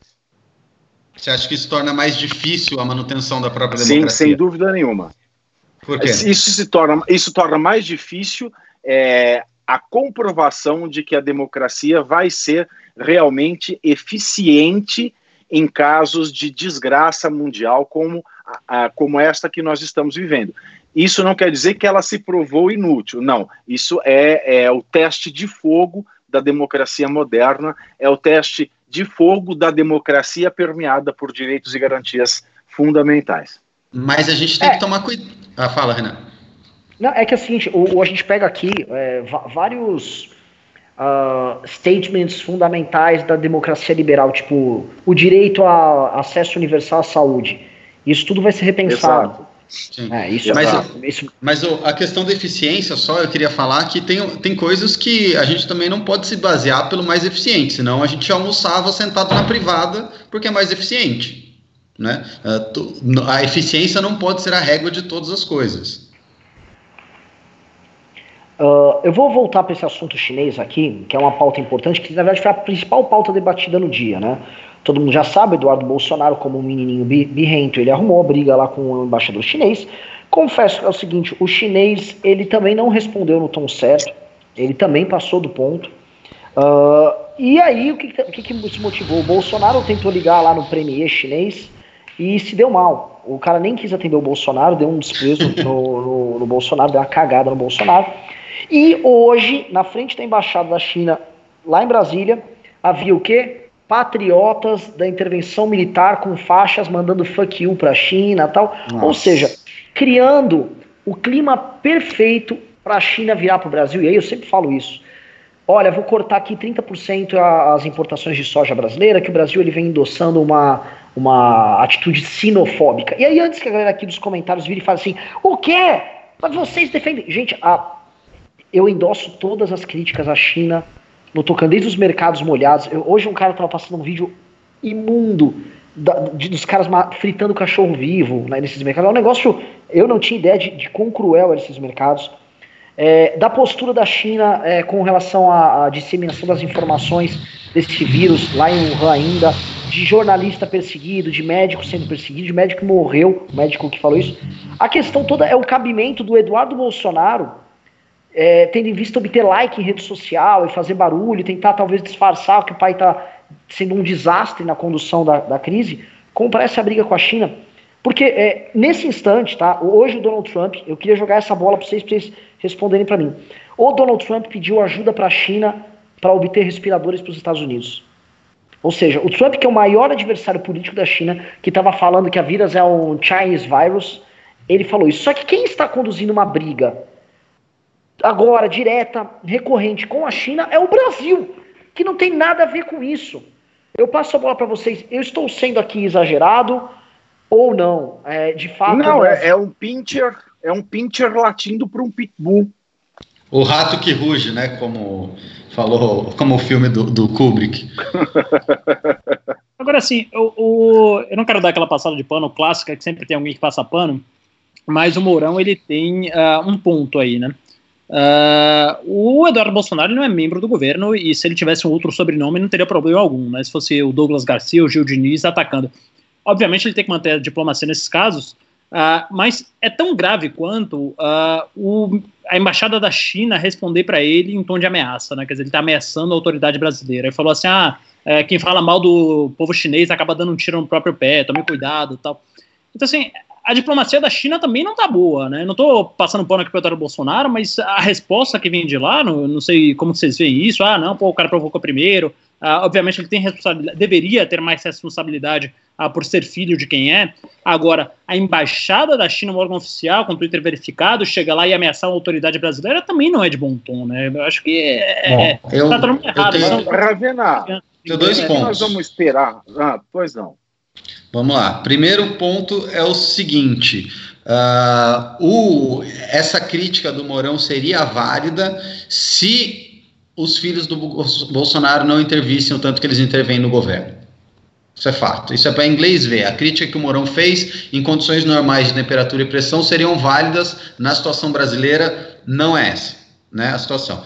Ponto 2. Uh, ah, uma das funções de um diplomata é analisar a cultura brasileira. O cara está analisando a cultura brasileira e está vendo que a política brasileira está sendo pautada por gente idiota no Twitter falando merda um para o outro. Ele está agindo de acordo com a praxis local. Né? E terceira coisa, uh, a China pode se dar ao luxo nessa situação de agir dessa maneira. Né? A relação Brasil-China ela é assimétrica. A gente é o elo mais fraco dessa, dessa corda. A gente não está em condições de brigar com a China de igual para igual. Ah, mas então, em, assim. Em, em, diplomacia. É, no mais, o que. Ah. Então, mas o que, que nós vamos esperar de diplomacia de um governo que não permite nem o próprio povo tecer críticas ao regime?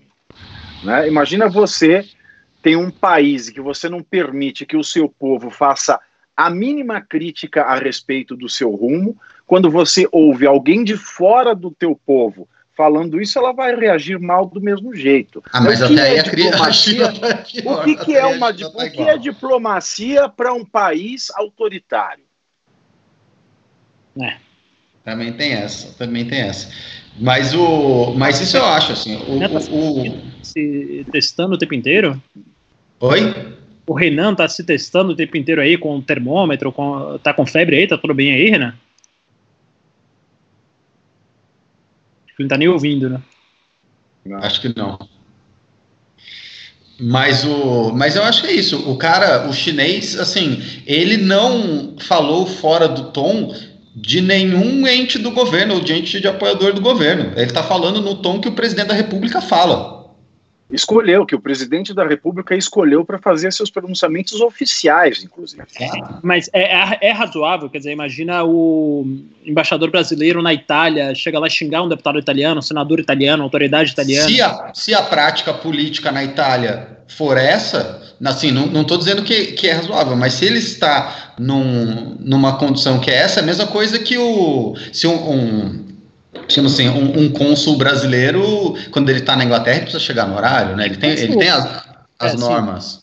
É, aí chega aqui no Brasil, tem que xingar muito no Twitter, senão não se adapta. Né? Exato, deve ser isso, sei lá. Ele viu que é o que, o que, o que os brasileiros estão fazendo, é quase uma restauração Meiji, assim. Ele falou, ah, o que, que os brasileiros fazem? É assim, então eu vou, vou xingar também vou no Twitter.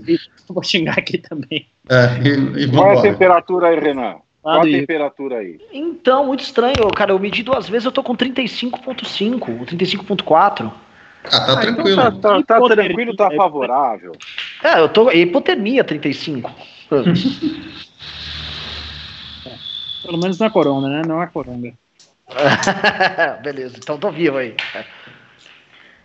Vamos lá, voltando aí, essa questão chinesa, é, eu só, eu, a gente falou isso no news de ontem, mas é importante jogar aqui, tá? A diplomacia chinesa está adotando uma postura agressiva de defesa da imagem pública do país, pressionando todos os países onde existe algum tipo de demonstração pública de, vamos lá, de mal-estar com a postura da China na condução do coronavírus.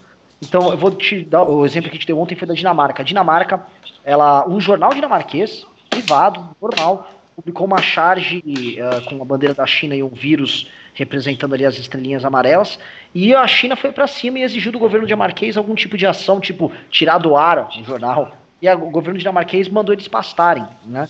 É, eu fico um pouco preocupado, porque é a primeira vez onde a gente vê a China é, colocando para fora esses tentáculos e expondo as posições dela defendendo-se, não só defendendo-se, mas agindo de forma ativa no, no cenário internacional. Né? Por exemplo, ela virar para o Brasil e começar a dar essas ameaças, a gente sabe muito bem da, dessa sinodependência que a gente tem. E, de certa forma, ao longo dos últimos 20, 25 anos, o mundo inteiro se entregou para a China. Se a China quiser parar de produzir hoje, ela ainda tem um mercado interno para consumir as coisas dela. O mundo para, o mundo vai, vai ter produtos básicos para ser atendido. O mundo inteiro vende para a China. O mundo inteiro depende da China, a China, China compra títulos americanos. É uma coisa insana. E agora, eu acho que por conta dessa crise, as pessoas estão começando agora a pensar, caralho, é, é, é, sustentável viver nesse mundo onde um bando de chinês, alguns casos lá Vietnã e Taiwan, produzem para mim as coisas, eu fico vivendo aqui de serviços, pegando meu Uber, meu Rap e fingindo que está tudo bem com o Estado me provendo serviço. Acho que essa quarentena em casa, agora vamos entrar na, no momento reflexão aqui entre todos nós. Acho que essa quarentena em casa vai fazer com que as pessoas, os homens de Estado, todo mundo comecem a refletir sobre se vale a pena tudo isso. É ou não é? Passo a bola para vocês. Mas qual que é a alternativa? Você vai fechar a sua economia? Porque eu não assim, sei, cara, mas. Não, eu, eu também não sei. Você vai, che você vai chegar pro engenheiro sueco e vai falar assim para ele: olha, engenheiro sueco, o negócio é o seguinte: Agora uh, eu vou fechar minha economia e você vai ter que trabalhar igual um chinês, jornada de 16 horas. Senão é, a gente não vai conseguir entregar o que a população sueca consome. Como é que faz? É, é que, o, o ponto é, é, tudo bem, tem, tem, tem esse dilema econômico, a questão é que essas questões econômicas nunca são. É, não, não é econômico, é social. É, um, é um dilema não, social. Sim, mas isso mas é um Bom, dilema. Antes da questão que é essencialmente, primeiro, econômica, existe uma questão política as relações de poder entre os países, elas acabam se tornando assimétricas. Hoje, qualquer relação de qualquer país com a China é assimétrica e os países foram se colocando nisso, baseado em princípios liberais, nessa convivência internacional. Todo mundo trata a China como um agente político válido, mesmo que ela desrespeita também há mais de 30 anos qualquer regra do OMC. Ela faz dumping laboral, ela, ela desvaloriza a moeda dela, ela faz de tudo. E todo mundo aceitou isso normalmente. Copia é, a, é aquela Todo velha frase de autoajuda, sabe? Aquela frase de autoajuda, uma hora a conta sempre chega. A conta chegou. Os players dos países democráticos, dos países capitalistas, eles aceitam e quiseram se aproveitar, né? não, não só aceitaram a, a condição chinesa autoritária, como quiseram se aproveitar da condição chinesa, passaram todas as suas linhas de produção e a compra dos seus insumos para a China por conta desse dumping social praticado, é, por conta da, da, das políticas quase que escravagistas é, é, de trabalho na China. Então, o capitalismo liberal ele quis se aproveitar dessa situação da China e agora é o momento que ele está pagando a conta. Agora, é bom a gente lembrar que logo antes dessa crise explodir do coronavírus, do Covid, a gente estava ali no que se chamava de Terceira Guerra Mundial, né? Que era, bom, enfim, pelo menos uma Segunda Guerra Fria agora entre os dois principais players uh, uh, do mundo, que eram os Estados Unidos e a China, né? Então o Trump ele já foi eleito uh, com esse discurso anti-China e agora com essa crise toda, talvez a China comece a vir para dar o troco e falar, ó, vamos peitar aí, ver o que, é que vai dar e o mundo volte a se polarizar entre duas potências mundiais, né? Não sei como vocês veem isso. Uh, se, tem, tem, tem, um livro que eu acabei de ler mês passado, esse aqui, ó, Inteligência Artificial do Kai-Fu Lee. Uh, ele tem uns pontos bem interessantes. Ele é bem propagandista do modelo chinês, mas ele fala uma coisa que eu concordo. Uh, a gente compartilhava no Ocidente uma uma ideia, né, que está se provando equivocada, de que o Ocidente era mais capaz do que o Oriente de inventar coisas, que o Ocidente era mais capaz que o Oriente uh, de ter uh, inovações tecnológicas e que isso garantiria a nossa supremacia, né? A gente, isso foi uh, uma coisa que a gente acreditou por bastante tempo e a Ásia agora está provando que não é bem assim, né? Eles têm as suas questões culturais, né? Eles copiam um monte de coisa, como o Ravena falou, eles não têm aquela ética do Vale do Silício, e ele fala muito aqui nesse livro como que as startups uh, trabalham para ficar grandes dentro do mercado chinês, mas o fato é que hoje você não tem mais só como você tinha antes, ah, o Facebook chinês, o Google chinês, o Uber chinês, agora você tem dentro da China uh, dinâmicas de indústrias de tecnologia que são uh, necessariamente chinesas e, e estão exportando para fora, né? Por exemplo, a, a ByteDance aí, que faz o TikTok, é um produto cultural chinês que já está rivalizando o Instagram. Usuários, né? Exato, ex exatamente. Essa então, assim, carne do Ocidente, né, Pedro? É, faz, é, então você assim, Exato. tudo que a gente aprendeu, tudo a, a, que a gente viveu durante a nossa vida e nossa cultura, eles fazem escárnio, né? Então, a partir do momento que uma das maiores empresas, acho que as três maiores empresas da China é a Huawei, uh, que faz simplesmente assim, pô, lança um iPhone, o cara faz lá um iPhone, lança um AirPod, o cara fala um, um Huawei Mas Isso... Isso, é. isso, o cara, isso o cara fala aqui. E ele fala que isso é uma coisa muito ruim para o Ocidente. Por quê? Porque a partir do momento que na China tudo pode ser copiado, você cria um ambiente de capitalismo radical na China, aonde você não basta ter a melhor ideia, né? Porque você não tem você tem que ter a melhor ideia e você tem que implementar a sua ideia com maior eficiência para o seu concorrente não te roubar.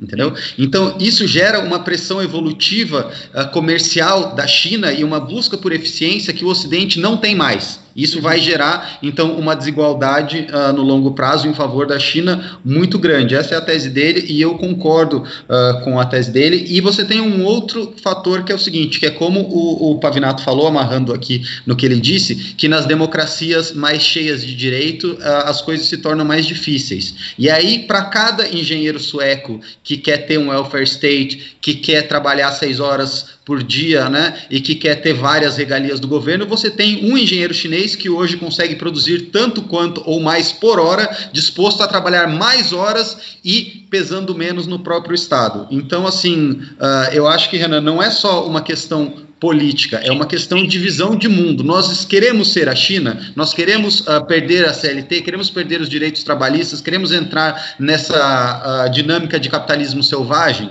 como população? A gente quer fazer, a gente quer é fazer que o que torna a China a China ou não quer? Nós entregamos, nós Eita, tá capitalistas entregamos não, não, aplauso é para os profissionais de saúde. É a palma dos Nós, verdade. É nós capitalistas entregamos para a China o nosso know-how porque a China oferecia condições é, mais desumanas da produção do nosso capital.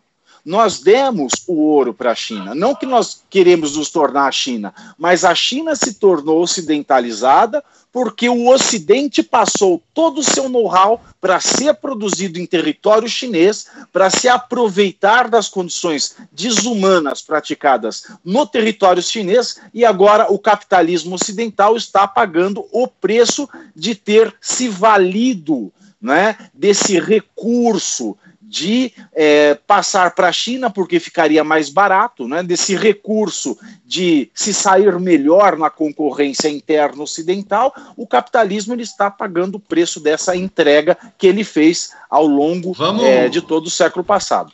Vamos cobrir as palmas, gente. Está bem bonito aqui, um barulhaço. Não sei como é que vocês estão aí. Uh, o pessoal batendo palma para os profissionais Sim. da saúde. Eu tô, eu tô mandando aquele emoji das palminhas aqui para meus amigos médicos para.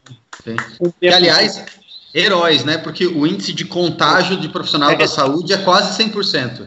É Exato. assustador, é assustador. Então eles realmente estão se arriscando por todos nós. É uma coisa, é um índice de contágio assustador. Espero que o Riso que está nos assistindo aí façam vários memes muito bonitos agradecendo esses profissionais, porque eles realmente estão sob uma rotina muito estressante e vai piorar. Tá, cara. Tá, tá. Nossa, agora acabei de ouvir. É, tá muito alto. Tá, muito, ah, alto, tá muito alto. Eu também tô com fone, tô longe. Aqui normalmente não tem manifestações de nenhum tipo, mas o aplauso aqui tá muito alto. Muito alto. É. Eu acho que isso aí vai virar uma tendência, porque é o seguinte: a vida dos profissionais de saúde vai virar um completo inferno nas próximas semanas. O Mandetta previu, agora voltando para o corona, a gente foi assim, o MBL News é muito bom, né?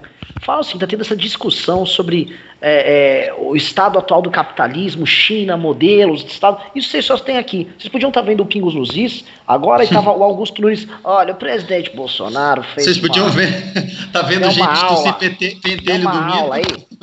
É. Ah, o presidente Bolsonaro deu uma aula.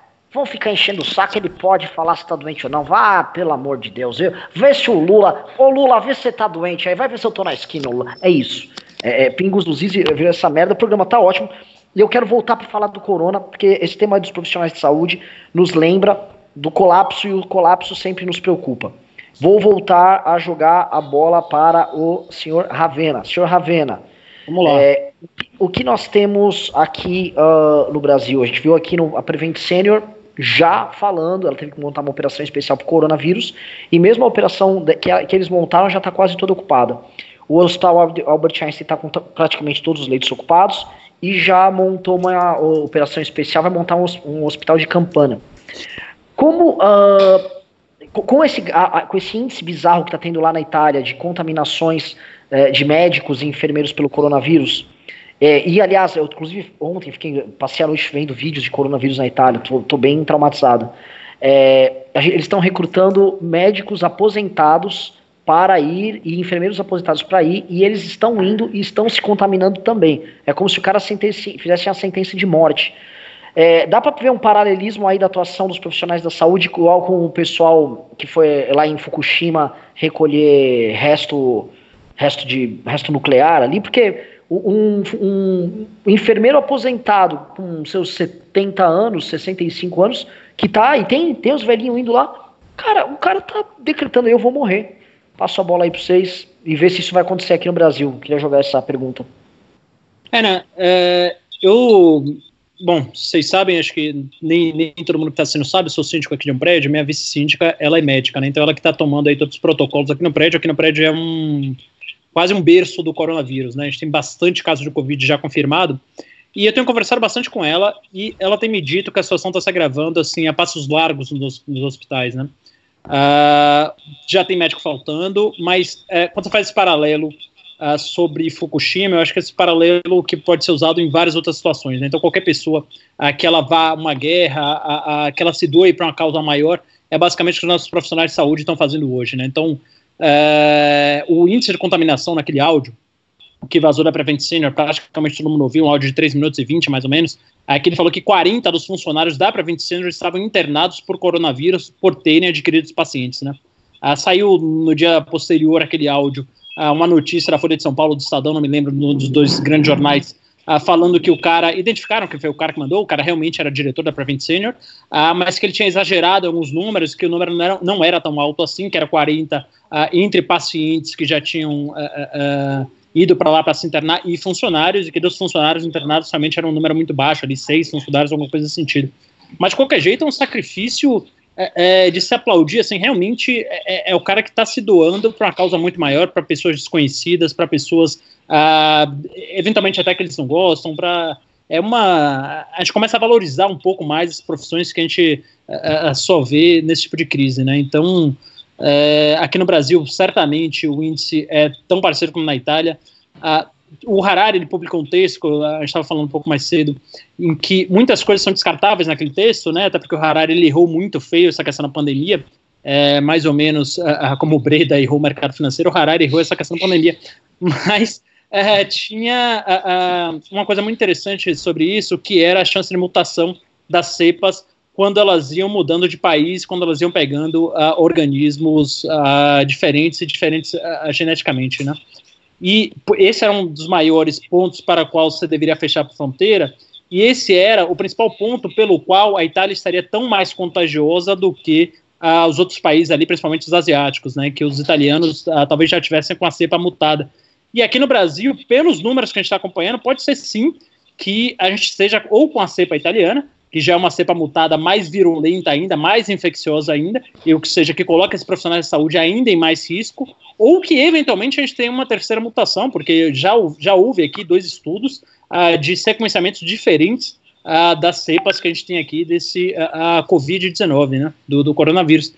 Então, é, é uma situação, assim, absolutamente se aplaudir, é um negócio de emocionar, de chorar, de é, bater palmas, acho que mais que justificados esses uh, grandes aplausos aí que houveram aí durante essa live, e agora cinco minutos, para esses profissionais da saúde, que são realmente aí os verdadeiros heróis, e essa situação acho que se agrava mais, para não deixar de falar de política nessa minha intervenção, é, quando o Bolsonaro faz tão pouco caso dessa doença. Cara. É infelizmente inevitável voltar nisso, porque assim tem gente doando a vida para salvar as outras vidas, enquanto isso a gente tem um pateta no poder, um palhaço no poder, um incapaz ah, no poder que faz pouco caso dessa doença aí que já vitimou ah, mais de 10 mil, mais de 11 mil pessoas no mundo inteiro e mais de 10 pessoas aqui no Brasil. Certamente esse número vai aumentar exponencialmente nos próximos dias.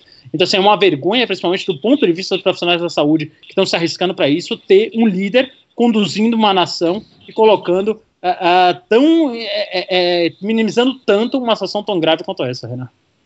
Olha, eu quero aproveitar essa deixa do profissional de saúde que, que o Ravena colocou é, e que nós acabamos de aplaudir.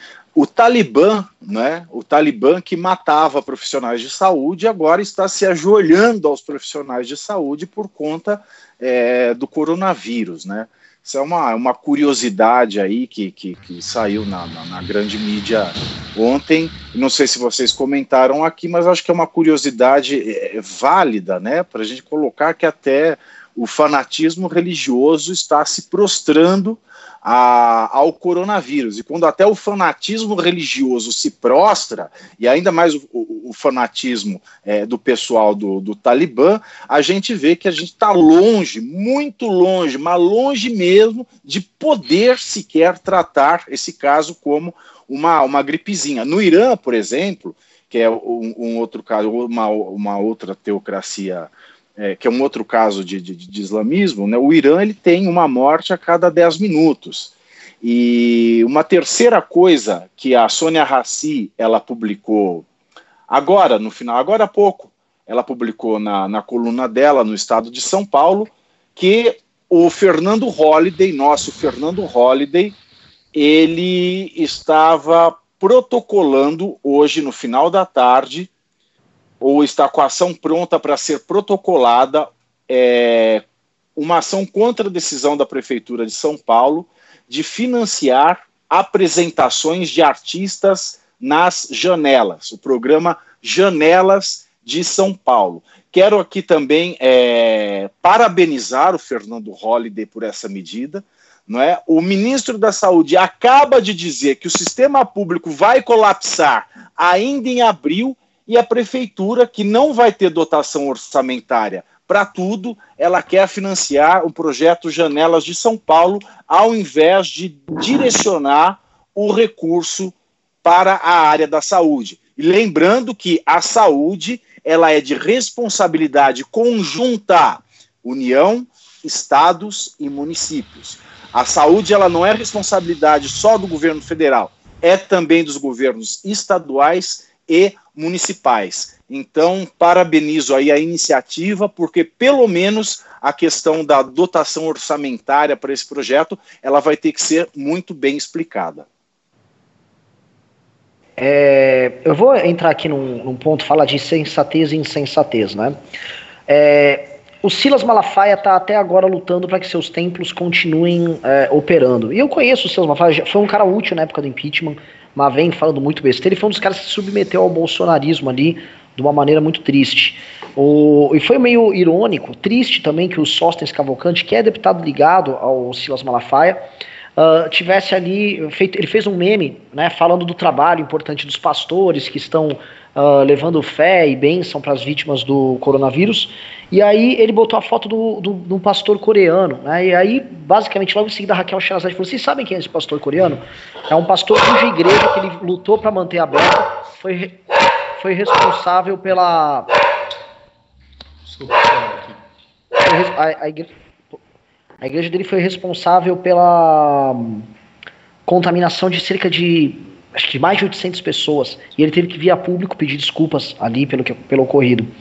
Uh, o Luciano Hang, da Avan, está desobedecendo a regra imposta pelo governador de Santa Catarina e ele está tentando manter suas lojas abertas, tá? O Luciano Hang, que é o seguinte, de uns tempos para cá, vem se comentando, tá? Eu não conheço muito a operação dele, que ele está tendo dificuldades na operação, essa subida do dólar, tal. Ele fez uma expansão muito grande das lojas dele e a economia não está crescendo a contento, eventualmente ele está ele empatando capital em operações que não estão girando.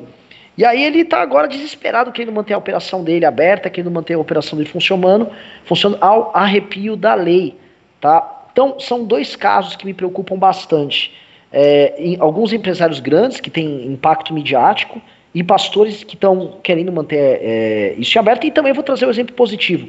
Algumas igrejas, especialmente igrejas uh, evangélicas mais tradicionais, elas estão sendo muito coerentes. Vou dar um exemplo que é a, a Congregação Cristã do Brasil.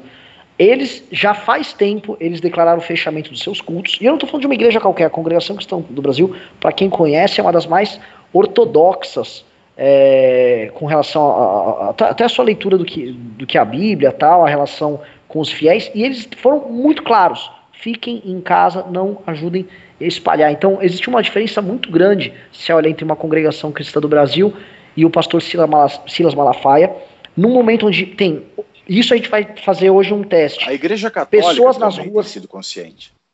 É, a Igreja Católica tá, isso, isso clássico. Eu vou só comentar, tem gente indo pra balada hoje.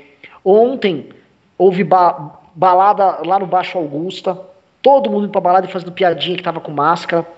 Tem gente hoje fazendo baile funk em favela tal. O Arthur tá com a ideia de rodar de carro pela cidade com um megafone para mandar a galera ir para casa. E eu acho super válido. A galera não tá se tocando. E se tiver gente aberta fazendo festa, assim, o cara do culto religioso ainda tem que dizer: ah, não, veja bem, tô procurando em Deus a salvação. O cara que tá indo pra balada vai tomar no cu, cara. Esse cara tá matando gente. Passo a bola aí pra vocês. Pessoal, rapidão, só. Uh, uh, desculpa, posso interromper o raciocínio? Colocar uma coisa aqui que, que tá expo, uh, explodindo em todos os grupos? Ah, pode falar. Vamos lá. O, a China Mobile, uh, que é o único operador ali de uh, celular na China, ela divulgou hoje os seus resultados, né? Então colocou ali que tem 15 milhões de pessoas com 5G, colocou uma série de coisas nesse sentido. Uh, o que chamou muita atenção aqui, que agora está explodindo aqui vários grupos de WhatsApp no Twitter, e eu não sei até que ponto essa informação verdadeira, se pode sido um erro de digitação, se é uma informação conspiratória, e se de fato isso está no balanço do, do, da China Mobile ou não. Mas o fato é que eles perderam entre janeiro e março 8 milhões de usuários. Né? E é a única operadora de celular da China. Perderam em que sentido? Eles morreram? É, é o que está insinuando é isso, né? Estão insinuando a, isso, porque a China não, não divulga os dados. Então, assim, a China Mobile, assim, o que eu consegui checar nesse meio tempo entre receber a notícia e vir aqui para vocês. A China Mobile, ela de fato divulgou o resultado hoje, está em todos os sites confiáveis. E realmente tem um tweet circulando aqui com os gráficos de usuários dela, ah, falando que ela perdeu 8,8 milhões e 160 mil usuários uh, entre janeiro e março. Né? E aí a pergunta que fica aqui nesse tweet, que pode ter um ar conspiratório ou não, é uh, para onde esses uh, usuários foram? Eles trocaram de carrier, eh, eles trocaram de operadora, até porque não tem outra operadora lá, ou eles ah, não levaram seu celular para nenhum lugar do mundo? Então. É bem estranho, velho. É bem Tudo que envolve China é muito estranho. Tudo que envolve China é foda. É, tem, uma, tem, tem, um, tem, uma, outra coisa também que uh, talvez, talvez não seja tão alarmista. Eles ficaram sem uh, trabalhar por um tempo e podiam não ter poupança também, e podiam ter cancelado a, a linha, né? Então, não, não necessariamente uh, também a gente pode concluir que todo mundo, as 8 milhões de pessoas, morreram de coronavírus nesses dois meses. É, a gente vai e espera-se, e acredito que isso vai acontecer na China também, que muita gente vai passar por dificuldade financeira, e quando você vai passar por uma dificuldade financeira, você começa a cortar gastos que você considera supérfluo. Então você vai cortar o telefone da sua filha, o telefone do seu filho, até porque vai ficar todo mundo em casa mesmo, você não vai precisar ficar pagando o telefone. Então uh, é uma outra dedução lógica que dá para ter, que não necessariamente morreu todo mundo. Pessoal, vamos para os pimbas? Vamos, vamos lá.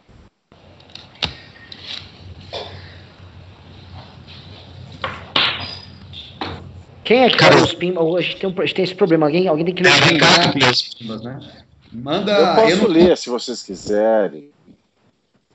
Eu, eu tô aqui, o Vitor mandou um. Eu vou lendo, vamos passando rápido pelos pimbas. Vamos lá. O Roger Alves mandou dois reais.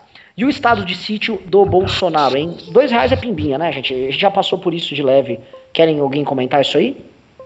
Albinato. Não, olha, o, o estado de sítio né, ele foi uma, uma consideração muito. Eu estou acompanhando os Pimbas aqui, por isso que eu estou meio de canto, tá? Ele foi uma consideração muito infeliz é, do Bolsonaro nesse momento e que só demonstra que o Bolsonaro ele não sabe o que está fazendo e que o Brasil está realmente é, em muitos em, em, em, um, em maus lençóis não é? Aí sobre, sobre o seu comando.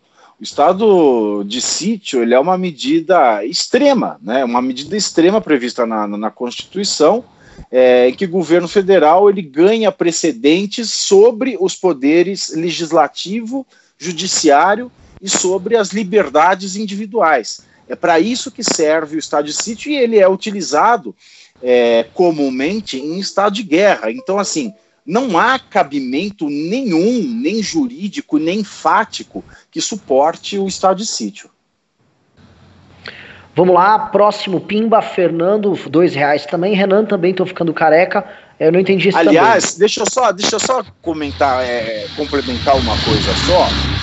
Ele, o estado de sítio, para que ele venha, é, é para que ele seja válido, né, é, a situação nacional ela tem que se mostrar que a coexistência dos três poderes e das liberdades efetuais tornam as medidas que o Estado está tomando para essa situação excepcional sejam ineficazes, né?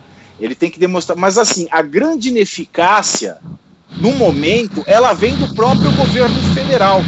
Então, como é que nós vamos derrubar os outros poderes em favor do presidente da República se ele é a maior fonte de ineficácia? Ou seja, não tem cabimento nenhum o estado de sítio. Desculpa. Vamos lá, próximo Pimba, cinco reais, Felícia Somoron. Pelo amor de Deus, faça um vídeo com essa análise do Pavinato sobre os crimes cometidos pelo Biruliro. Isso foi magistral. É, Pavi, vou, vamos falar lá no grupo nosso para você gravar vamos. com o Vitor. Foi mesmo. É, Yuri Cordeiro, Yuri Cordeiro mandou dois reais. Pessoas com sangue O positivo possuem resistência? Eu vi um. Não dei ainda falar que é um estudo. Eu vi que estão comentando que pessoas com sangue tipo A são mais propensas a, a pegar o coronavírus, mas assim, se eu não me engano, o sangue mais comum na China é o A também, então meio que não sei, não posso cravar nada. E eu, eu, acho essas coisas meio a dieta de sangue, não sei o que, acho meio, meio besteira, mas obviamente eu sou um leigo, então minha, minha opinião não conta. Eduardo mandou dois reais. Parabéns, MBL. Muito obrigado, Eduardo. Não existem mais nicks, mandou, mandou cinco reais. Manda o título desse estudo dos Estados Unidos. Acho que é o, o, o, o Pedro passou. O Ravena falou, na verdade, que ele ia passar, né? Pra Isso. gente. Não dou uma olhada. Pô. Male ao Brasile, boa noite. Ele mandou 5 reais. Primeiro, parabéns pelas discussões recentes. Segundo, lamento a falta de Ricardo. Terceiro, faça um vídeo com análise de Pavinato. Já tá contratado o vídeo aí. É, Ricardo nos abandonou. Parece que vocês, com o seu corporativismo islâmico, estão armando aí o subterfúgios para evitar que Ricardo pegue coronga. Muito obrigado, É. Malê. Será que com 5G a gente pode pegar vírus em conversa no Skype? Pô, ó, Se for da. Huawei, pode. é, é, a eficácia do autoritarismo nas crises parece ser um fato. Não é à toa que o ditador era uma instituição romana. São dois do Male, do mal, Renan. Já tá o segundo. Ah, são dois do Malê. Já tá o segundo aí. Sim, é o segundo pimba do Malê. E aí? A eficácia do Exato, é uma instituição, é uma instituição romana com duração de seis meses, né? Tinha, tem um prazo específico. E geralmente não era muito respeitada. né? Ela virava tirania. Virar. Vamos lá, próximo Pimba, Jason Soledad. Fora Mandetta, Kim Jong-un para ministro da Saúde. A gente já tem o Kim Jong-un para a presidência. Isso O aí. pessoal tem econômico nos Pimbas, hein? É só O dois. O Kim Jong-un é eficiente, você pode falar É o a que for. crise, é a crise, tá Renan, certo. é a crise. Leonardo Guarizo Barbosa mandou 10 reais. O PT estava te- certo o tempo, do, todo esse tempo. Viva ditaduras, chupa coxinhas. Brincadeira. Recomendo para o futuro deixarmos metade da população morrer e os sobreviventes vivem num verdadeiro paraíso ancapistão. Você não é o único pensando nisso, os ancaps com certeza estão com teses bem humanas e mirabolantes. Leonardo Trapple mandou 5 reais e não comentou nada, só pimbou. Muito obrigado. Malel Brasile com 10 reais. A questão que me parece se impor aqui no contexto liberal, na minha visão, é que poderia ser o papel do Estado em situações de crise extrema, em particular as que envolvem o direito à vida. Pavinato? Eu não Quer entendi. Pra mim foi, é, foi uma pergunta. Sim, eu vou partar. A questão que me parece se impor aqui no contexto liberal, na minha visão, é qual poderia ser o papel do Estado em situações de crise extrema, em particular as que envolvem o direito à vida. Mas o Estado ele já tem um papel definido constitucionalmente nessas situações extremas. Nós estamos aqui agora é, é, é, falando do, do estado de calamidade e o estado de calamidade ele serve basicamente para quê? Ele serve para que empresas possam é, reduzir salários e jornadas para que a totalidade não seja prejudicada com o corte dos postos de trabalho. Então, essa é uma preocupação com a quando ela é uma preocupação com a subsistência é, de todos nessas situações, o Estado ele já está zelando é, pela vida da- dessas pessoas através do estado de calamidade. E veja bem, o estado de sítio ele já é uma, ele é um passo posterior. Ele é um passo de quando assim é tudo se revela ineficaz e precisa se dar poderes quase que ditatoriais, quase que não, poderes realmente ditatoriais ao presidente para que ele conserve é, a vida dos brasileiros, o que não é o caso aqui, aqui no Brasil. Mas assim, o Estado, toda vez que ele se vê confrontado né, com a questão da sua integridade territorial e a vida é, da sua população, ele adota medidas excepcionais de quebra da democracia. Próximo Pimba, Phelpsen. Frase original de Plauto em sua asinária. O do Homem ao Plauto, Lobo do Homem. perfeito, obrigado. O homem é o lobo do é. homem, é de Plauto, obrigado. Mas eu chequei, é do Hobbes mesmo. Ficou famoso no Ocidente no Hobbes, não no Rousseau, é no Leviatã que tá. Phelpsen, man... não, Matei, Brasil. vê, põe aí, Rousseau. Vou pôr, eu vou pôr, vou ver se tem no Rousseau. Ó, Maleal Brasil mandou 10 reais. Isso certamente vai resvalar na discussão sobre os sistemas de saúde. O liberalismo terá de retomar suas origens de ser uma reflexão so- sobre o indivíduo e não apenas na defesa do livre mercado? Comentem, please. Esse é um ponto legal. Eu queria jogar essa bola primeiro pro Ravena, de, não, primeiro Pedro, depois pro Ravena e depois pro Pavinato, que esse, esse é um tema interessante. O, o liberalismo virou sinônimo hoje em dia de tipo defesa de é, corte de gastos. Basicamente isso. Isso está bem restrito, assim, corte de gastos. É, o que, além disso, pode ah, o Estado atuar tendo em vista os valores liberais. Vamos trabalhar, tá. vamos passar esse pingão de forma rápida. Vamos lá. Lê, lê de novo para mim que eu estava procurando o Rousseau aqui que o que o coisa pediu. É, nossa, eu, eu, eu, devo ter eu devo ter mais breado meu maiô, sabe, com essa de Hobbes e Rousseau. Vai, fala aí. Mas a, a verdade então, é que é de Plauto, vai. Isso certamente vai resvalar a discussão sobre os sistemas de saúde. O liberalismo terá de retomar suas origens de ser uma reflexão sobre o indivíduo e não apenas defesa do livre mercado? Comentem. Bom, uh, realmente uh, o que eu tô, tô vendo é que quem vai sair grande e fortalecido uh, de, enquanto teoria econômica dessa, dessa crise é a MMT. Não sei se o, o Ricardo, o Ricardo, o Ravena concorda comigo, que é aquela teoria econômica que Modern Money Theory, que é a teoria econômica que diz que um Estado jamais pode quebrar na sua moeda porque ele tem um monopólio, né? Isso gera uma pressão inflacionária, e aí, para conter essa pressão inflacionária, você ou aumenta impostos ou a, ataca o, os grandes uh, geradores de inflação dentro do seu país. É, isso realmente para mim é um grande problema, mas eu acho que uh, o liberalismo vai passar por maus lençóis, né? Você vai ver tanto a, a questão do liberalismo político, que a gente está vendo aí uh, essa essa visão de que as ditaduras já são mais eficientes, né? O liberalismo open society, de fronteiras abertas e globalização também sai prejudicado, porque né, uma fronteira aberta necessariamente significa que os germes vão uh, mais facilmente de um lugar para o outro, então isso também vai ficar uh, mal, e as políticas de austeridade econômica também ficam mal. Então tem uma brincadeira que diz que todo mundo é austríaco com o mercado em alta e keynesiano com o mercado em queda, né? Então realmente o, o liberalismo vai ter que ficar se explicando, uh, não sei em quanto tempo, mas uh, ser liberal, basicamente se preparem aí que vai ser uh, se justificar para os outros por algum tempo. É, concordo, Pedro. Uh, mas eu acho que assim, tem um lado que a gente vai ver aí, talvez, o liberalismo se fortalecendo, que é uh, quando a gente checar a péssima qualidade do serviço público na entrega dessa última perna, né, desse last mile, uh, em todos os serviços, né? Mas agora especial a gente vai ver na saúde.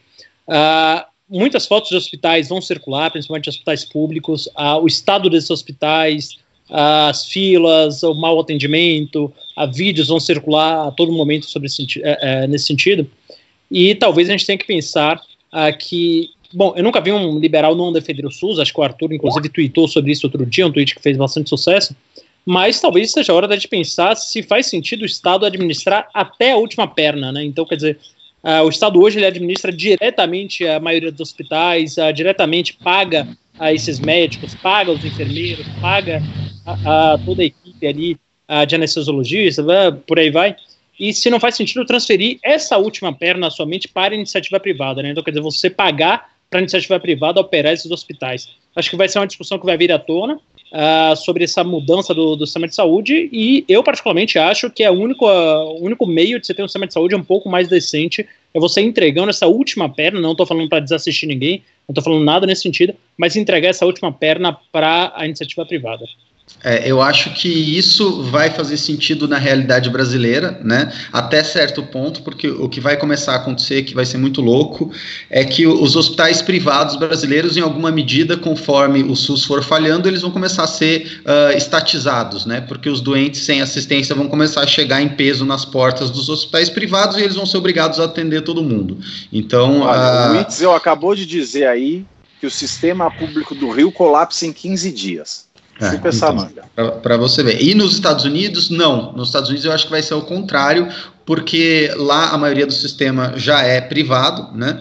E aí o que, que vai acontecer? O sistema privado que não vai dar conta de atender todas as pessoas, primeiro porque você tem muita gente que não tem uh, seguro saúde, essas pessoas vão ficar doentes, elas vão entrar no sistema de saúde americano e elas vão sair com dívidas astronômicas, porque o sistema de saúde lá é muito caro, como todo sistema, não lá, né? Todo sistema de saúde é caro. A diferença é que lá a pessoa que usa paga e aqui esse custo está diluído na sociedade inteira. Então você vai ter muita gente que vai vai sair devendo aí 100, 200 mil dólares, né, porque pegou coronavírus e essas pessoas vão se transformar numa força política. E uma outra coisa que pode acontecer também, que é um risco que eu estou vendo se desenhar, é as pessoas que estão seguradas, como elas vão começar a acionar esse seguro muito, as empresas de seguro podem começar a quebrar. E aí um dia você tem o seu seguro, no outro dia você não tem o seu seguro e pau no seu cu, basicamente você está ferrado. E aí isso também vai gerar uma pressão política contra a, a gestão de saúde privada. Então é, são tempos bem uh, turbulentos. E isso lá, é bom para a campanha do Trump também, né? Isso tem um, um, efeito sobre a campanha do Trump, mas senão eu vou ficar muito. me estender muito aqui. Próximo Pimba, 10 reais, Leonardo Trapple. O povo na China é tão pobre por causa do Partido Comunista que tem que comer morcego e espalha doenças no mundo. Para um bando de idiotas questionar o regime democrático. Eu não sei exatamente é, como está a renda per capita chinesa, mas não imagino que seja muito menor do que a brasileira, não. Tá? Eu, é... eu discordo que, do que ele falou, porque eu acho assim, Também. assim, não concordando com o Partido Comunista Chinês, mas o povo chinês é rico por hoje, depois uh, de toda a crise, por conta do Partido Comunista Chinês. Lógico que muito da pobreza foram eles que causaram também, mas hoje uh, a China é muito mais rica do que era antes né, do partido assumir. É um pouco é, melhor. É a gente, a gente romantiza muito é, a, lá na Itália o que chama de cucina povera, que é a comida pobre, aquela comida simples com bons ingredientes tal. A cutina pobre lá da, da, da, da, China, no período do Mao Tse Tung ali, era cobra, morcego, musgo em árvore, casca de árvore. E aí, isso aqui é, é, assim, é um pouquinho mais insalubre, um pouquinho menos romântico. E ficou. Né, os chineses não precisam comer morcego, na verdade não é barato você ficar comendo, tomando sopa de morcego, comendo ah, é iguaria, é elite que come. Mas é, é uma iguaria ali que você compra no mercado. Então, é, virou ah, isso, virou uma tradição ali. A cutida povera italiana tem Nutella, pelo menos. Mas Olá. não se engane achando que a, os chineses estão comendo morcego porque eles não têm comida. Na verdade, a maioria dos chineses que come carne, come carne industrializada, que é muito mais barato de comer. A do Olá, a carne do Eduardo Cunha. a carne é do. Jesus, é enlaçada. Foi no Catar, foi no Catar. Coitado, e, e ele tá, vocês viram, né? Ele tá internado com câncer hoje. Tá na UTI. Tá na UTI. Marisa Iga mandou 3 mil ienes, isso dá mais ou menos o que? 50 mil reais. Muito obrigado. É, não sei se foi ela que mandou, mas vou avisar aqui: morcego e animais exóticos são caros. É, Malê Al Brasili mandou 5 reais e falou sobre a resposta chinesa. Confesso que nem parecia um chinês, tinha mais cara de brasileiro. Eu até pensei que tivesse sido o Kim. Acho que ele tá falando do, do embaixador chinês que tem uma foto meio de Playboy, né? Ah. Aí, ó, ele se é. foi o que eu falei, ele se adequou à cultura brasileira para responder. É. Ó, o Paulo Moacir Rocha Filho mandou 5 reais. Parabéns, MBL, melhor fonte de informação de atualidade. Novamente, disparado, na, impossível de comparar com a concorrência. Felice Somoro mandou 5 reais. Sobre a análise do Pavinato a respeito do ancapismo, abre aspas, no livre mercado estaríamos todos mortos, Hans Hermann Keynes. Entendeu? foi boa. É, foi boa. Pronto, me descobriu. Ele... Me, me desvendou, sou keynesiano. Não, ele, ele, ele, usou duas referências aí muito boas, de duas uh, citações. Eu aprecio Mal, essa piada. Maleal Brasília mandou mais cinco reais. A China tem um capital civilizacional absurdo, o mais antigo em continuidade do mundo. Começou a aplausar isso aqui para os médicos, comentamos disso. Isso aí da China, né? Alguém quer comentar, mas é, é fato, além de. Puta que pariu, né? É, é, é um país grande, é uma cultura é, estável ao longo da história. Eu não consigo imaginar eles tendo exatamente dificuldades de se estabelecer como um poder dominante. É, não, e isso é muito louco, né? Porque a China uh, caindo para o terceiro mundo é o desvio da norma, né? A China sempre teve aí entre as primeiras potências em, em todos os seus 5 mil anos de história. Uh, se você for olhar, uh, na maioria deles, a China era o país, ou, ou estava entre os países desenvolvidos, ou era o país mais desenvolvido, tirando alguns pequenos acidentes, né? na história. Então, você, tá, você vê que eles estão voltando aí para sua ascensão. A vantagem que a gente tinha sempre é que a China nunca foi expansionista. É, tomara que eles continuem não sendo expansionistas quando eles forem a primeira potência do mundo já já. Olha, se você for para Milão, e aí que você entende que o foco inicial na Itália foi a Lombardia, se você for para Milão, você vai ver que a ocupação da China já começou. Milano. Milano. Milagre. William Soares Paixão mandou 5 reais. Adoro o programa de vocês, acompanho todos os dias, mas tá dando uma depressão. Esperto foi o Ricardo, que se explodiu e saiu da live. pois é, o Ricardo, o Ricardo se explodiu, levou Hoje ele foi maroto. Foi, foi. Ale Rodrigues mandou dois reais. Pavinato explica um pouco sobre o estado de sítio. Já explicou e com dois reais Já não vai explicar, não. O estado de sítio é aquele lá onde o pessoal planta banana do Equador, tá ok? O estado Marcos. de sítio é aquele que o Lula diz que não é, de, que não é dele. Olha, isso aí foi, vou te falar, foi digno de um Augusto Nunes, hein? Foi, foi. foi. Você pode falar. ah, espertão. Marcos Ele mandou 5 Pan.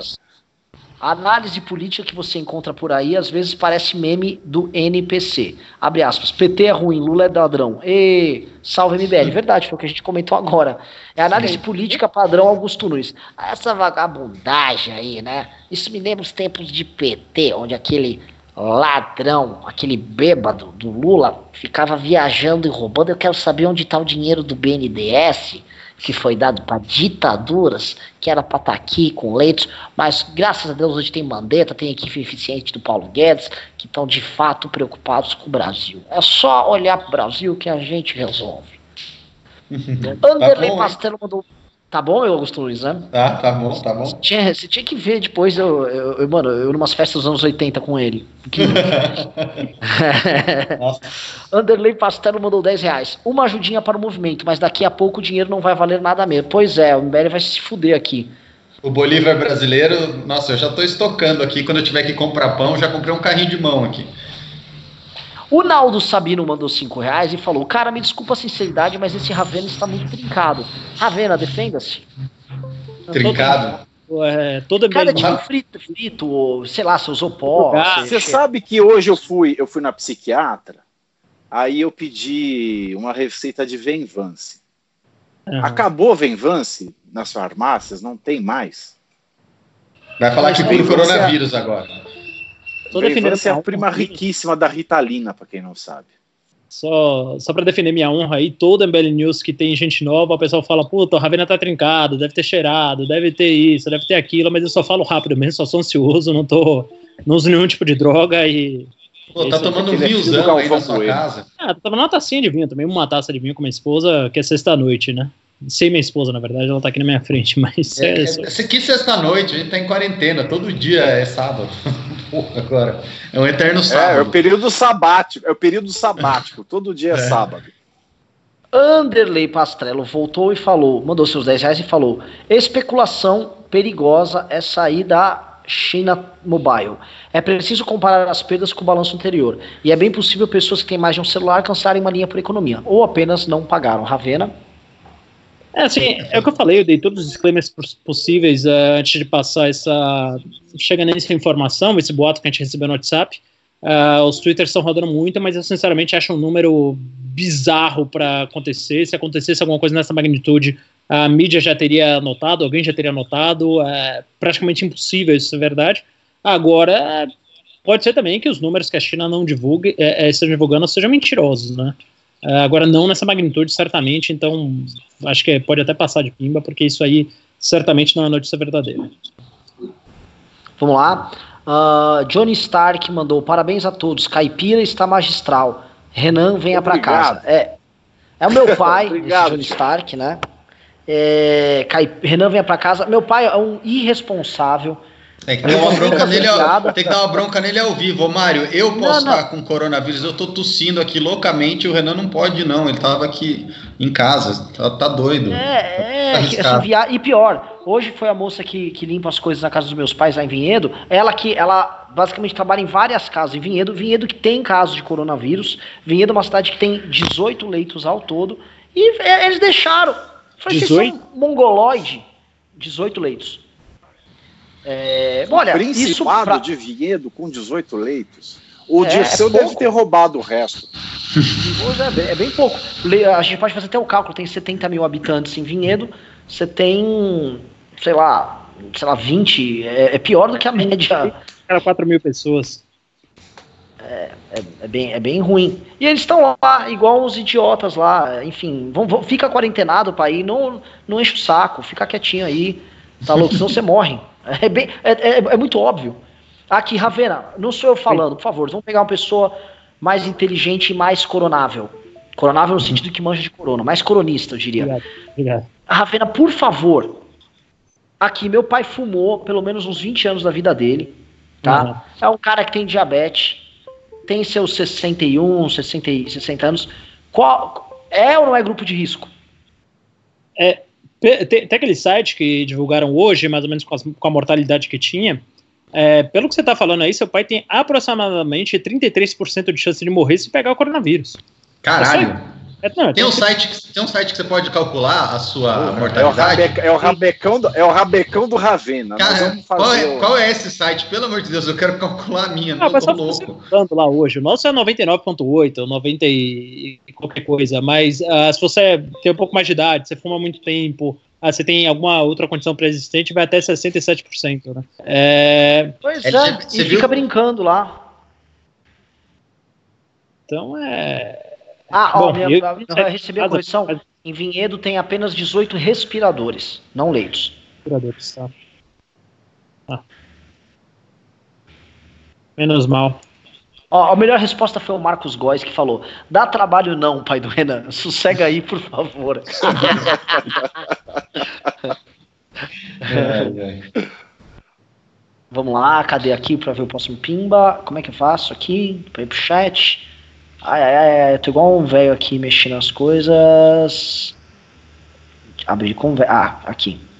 Diego França mandou 5 reais. Esse remédio é realmente eficaz? Vamos sofrer mais que a Itália? Tá falando lá da clorix, hidroxicloriquina. Hidroxicloriquina.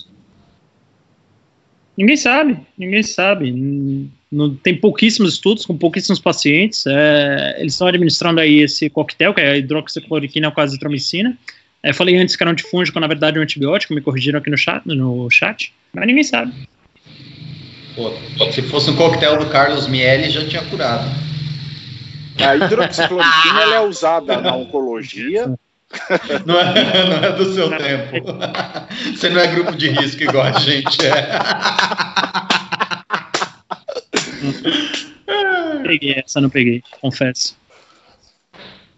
Olha, vamos lá. Alexandre Silveira mandou cinco reais.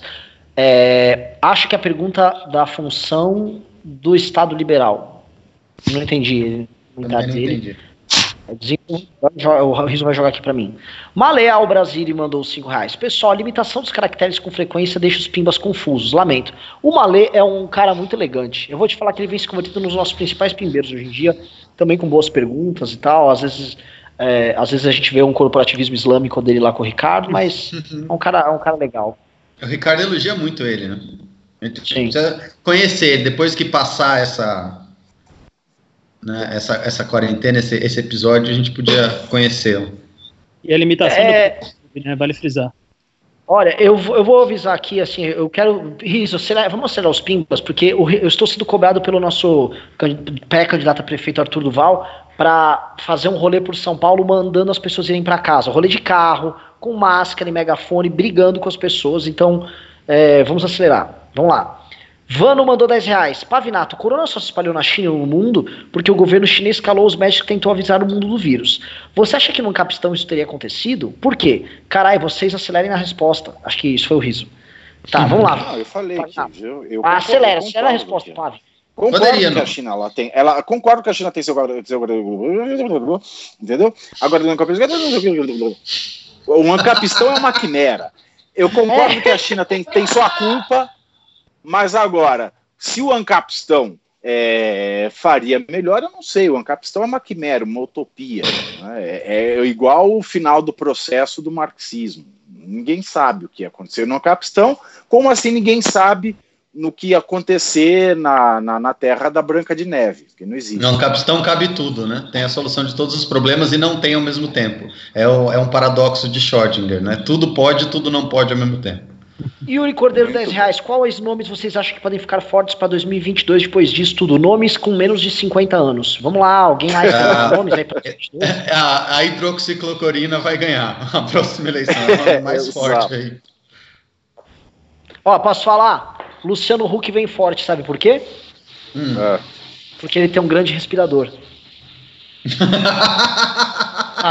Protesto.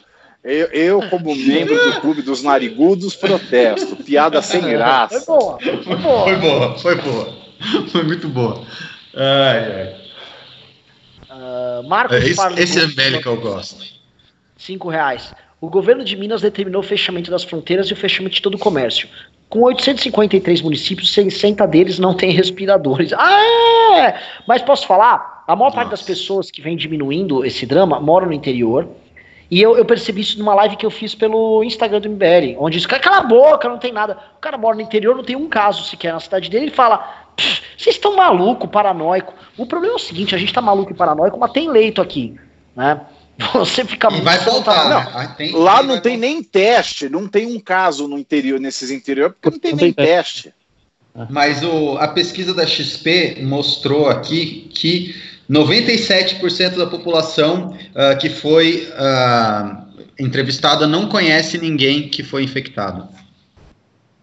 É, mas ó, você pega, você pega o caso da Bahia, desculpa é, me alongar, mas já, já tem nove municípios que tem coronavírus na Bahia, né? Então você pensar aí que o interiorzão lá do sertão baiano já tem coronavírus. Coronavírus. Eita, Vamos lá. coronavírus. Inayá Henrique, 10 reais. O que aconteceu com o Rodrigo Constantino? Ah, cara, isso dá, mano, uma, é uma longa história. Mas É assim, uma o. Rodrigo Constantino. É, é, é deprimente a decadência que, que vem acontecendo com o cara. De fevereiro pra cá, acho que teve um evento, depois de um evento, aí ele mudou completamente a postura dele. E assim, o que fiz, a gente nem comentou o que fizeram com a Vera Magalhães hoje, que é uma das coisas mais imundas que você possa ver. Uma jornalista que é crítica ao governo sendo perseguida por membros do governo que vão atrás e liberam salários, e distorcem a forma como eles divulgam salário tal. E não porque, ah, divulguei por causa de países. Divulgou porque são canalhas. Divulgou porque o Eduardo Bolsonaro estava ontem fazendo montagem, porque o Jair Bolsonaro fica nas lives dele, um de mongoloide xingando ela. E o, o Rodrigo Constantino foi um Aliás- dos caras que ficou incentivando que divulgasse o salário dela. Ele ficou incentivando E ele isso, fica ficava ah, você pentelhando a trabalha Vera no Twitter ainda. É um Ele stalker, é um cara. a Vera. É, ele stalkeia ela, total. E nunca Total. divulgaram do Augusto Nunes, né? Nunca quiseram ir atrás, nunca incomodou. Engraçado, né? Não, ih, não. E era é. um âncora an- anterior à Vera. É. Ó, ah, Ismael Júnior, 10 reais. Politicamente falando, vocês se acham melhores do que os que estão no governo e por quê? Bom, se a gente não se Porque considerasse. É, alguém quer responder aí? Alguém quer ver a bibliografia da gente? Quer ver o tanto que eu li nessa Sim, vida, o sim, tanto que eu estudei nessa vida, o tanto que eu vivi nesta vida? Pavi, eu, eu entro até na questão seguinte: qual é a doutrina política que está sendo implementada nesse governo? Qual é a perspectiva de Brasil, do ponto de vista político, que está sendo implementado nesse governo? É, qual a relação entre os poderes e qual a ideia de relação entre os poderes que esse governo tem? Ninguém sabe nada. A gente vê Nenhuma, não bagunça, tem, não tem. piada, tiração de sarro. Se a gente vai falar, se a gente for falar que é o olavismo, se a gente for falar que é o olavismo, a gente também se engana, porque o próprio Olavo Sim. de Carvalho está tirando dele da reta. Sim.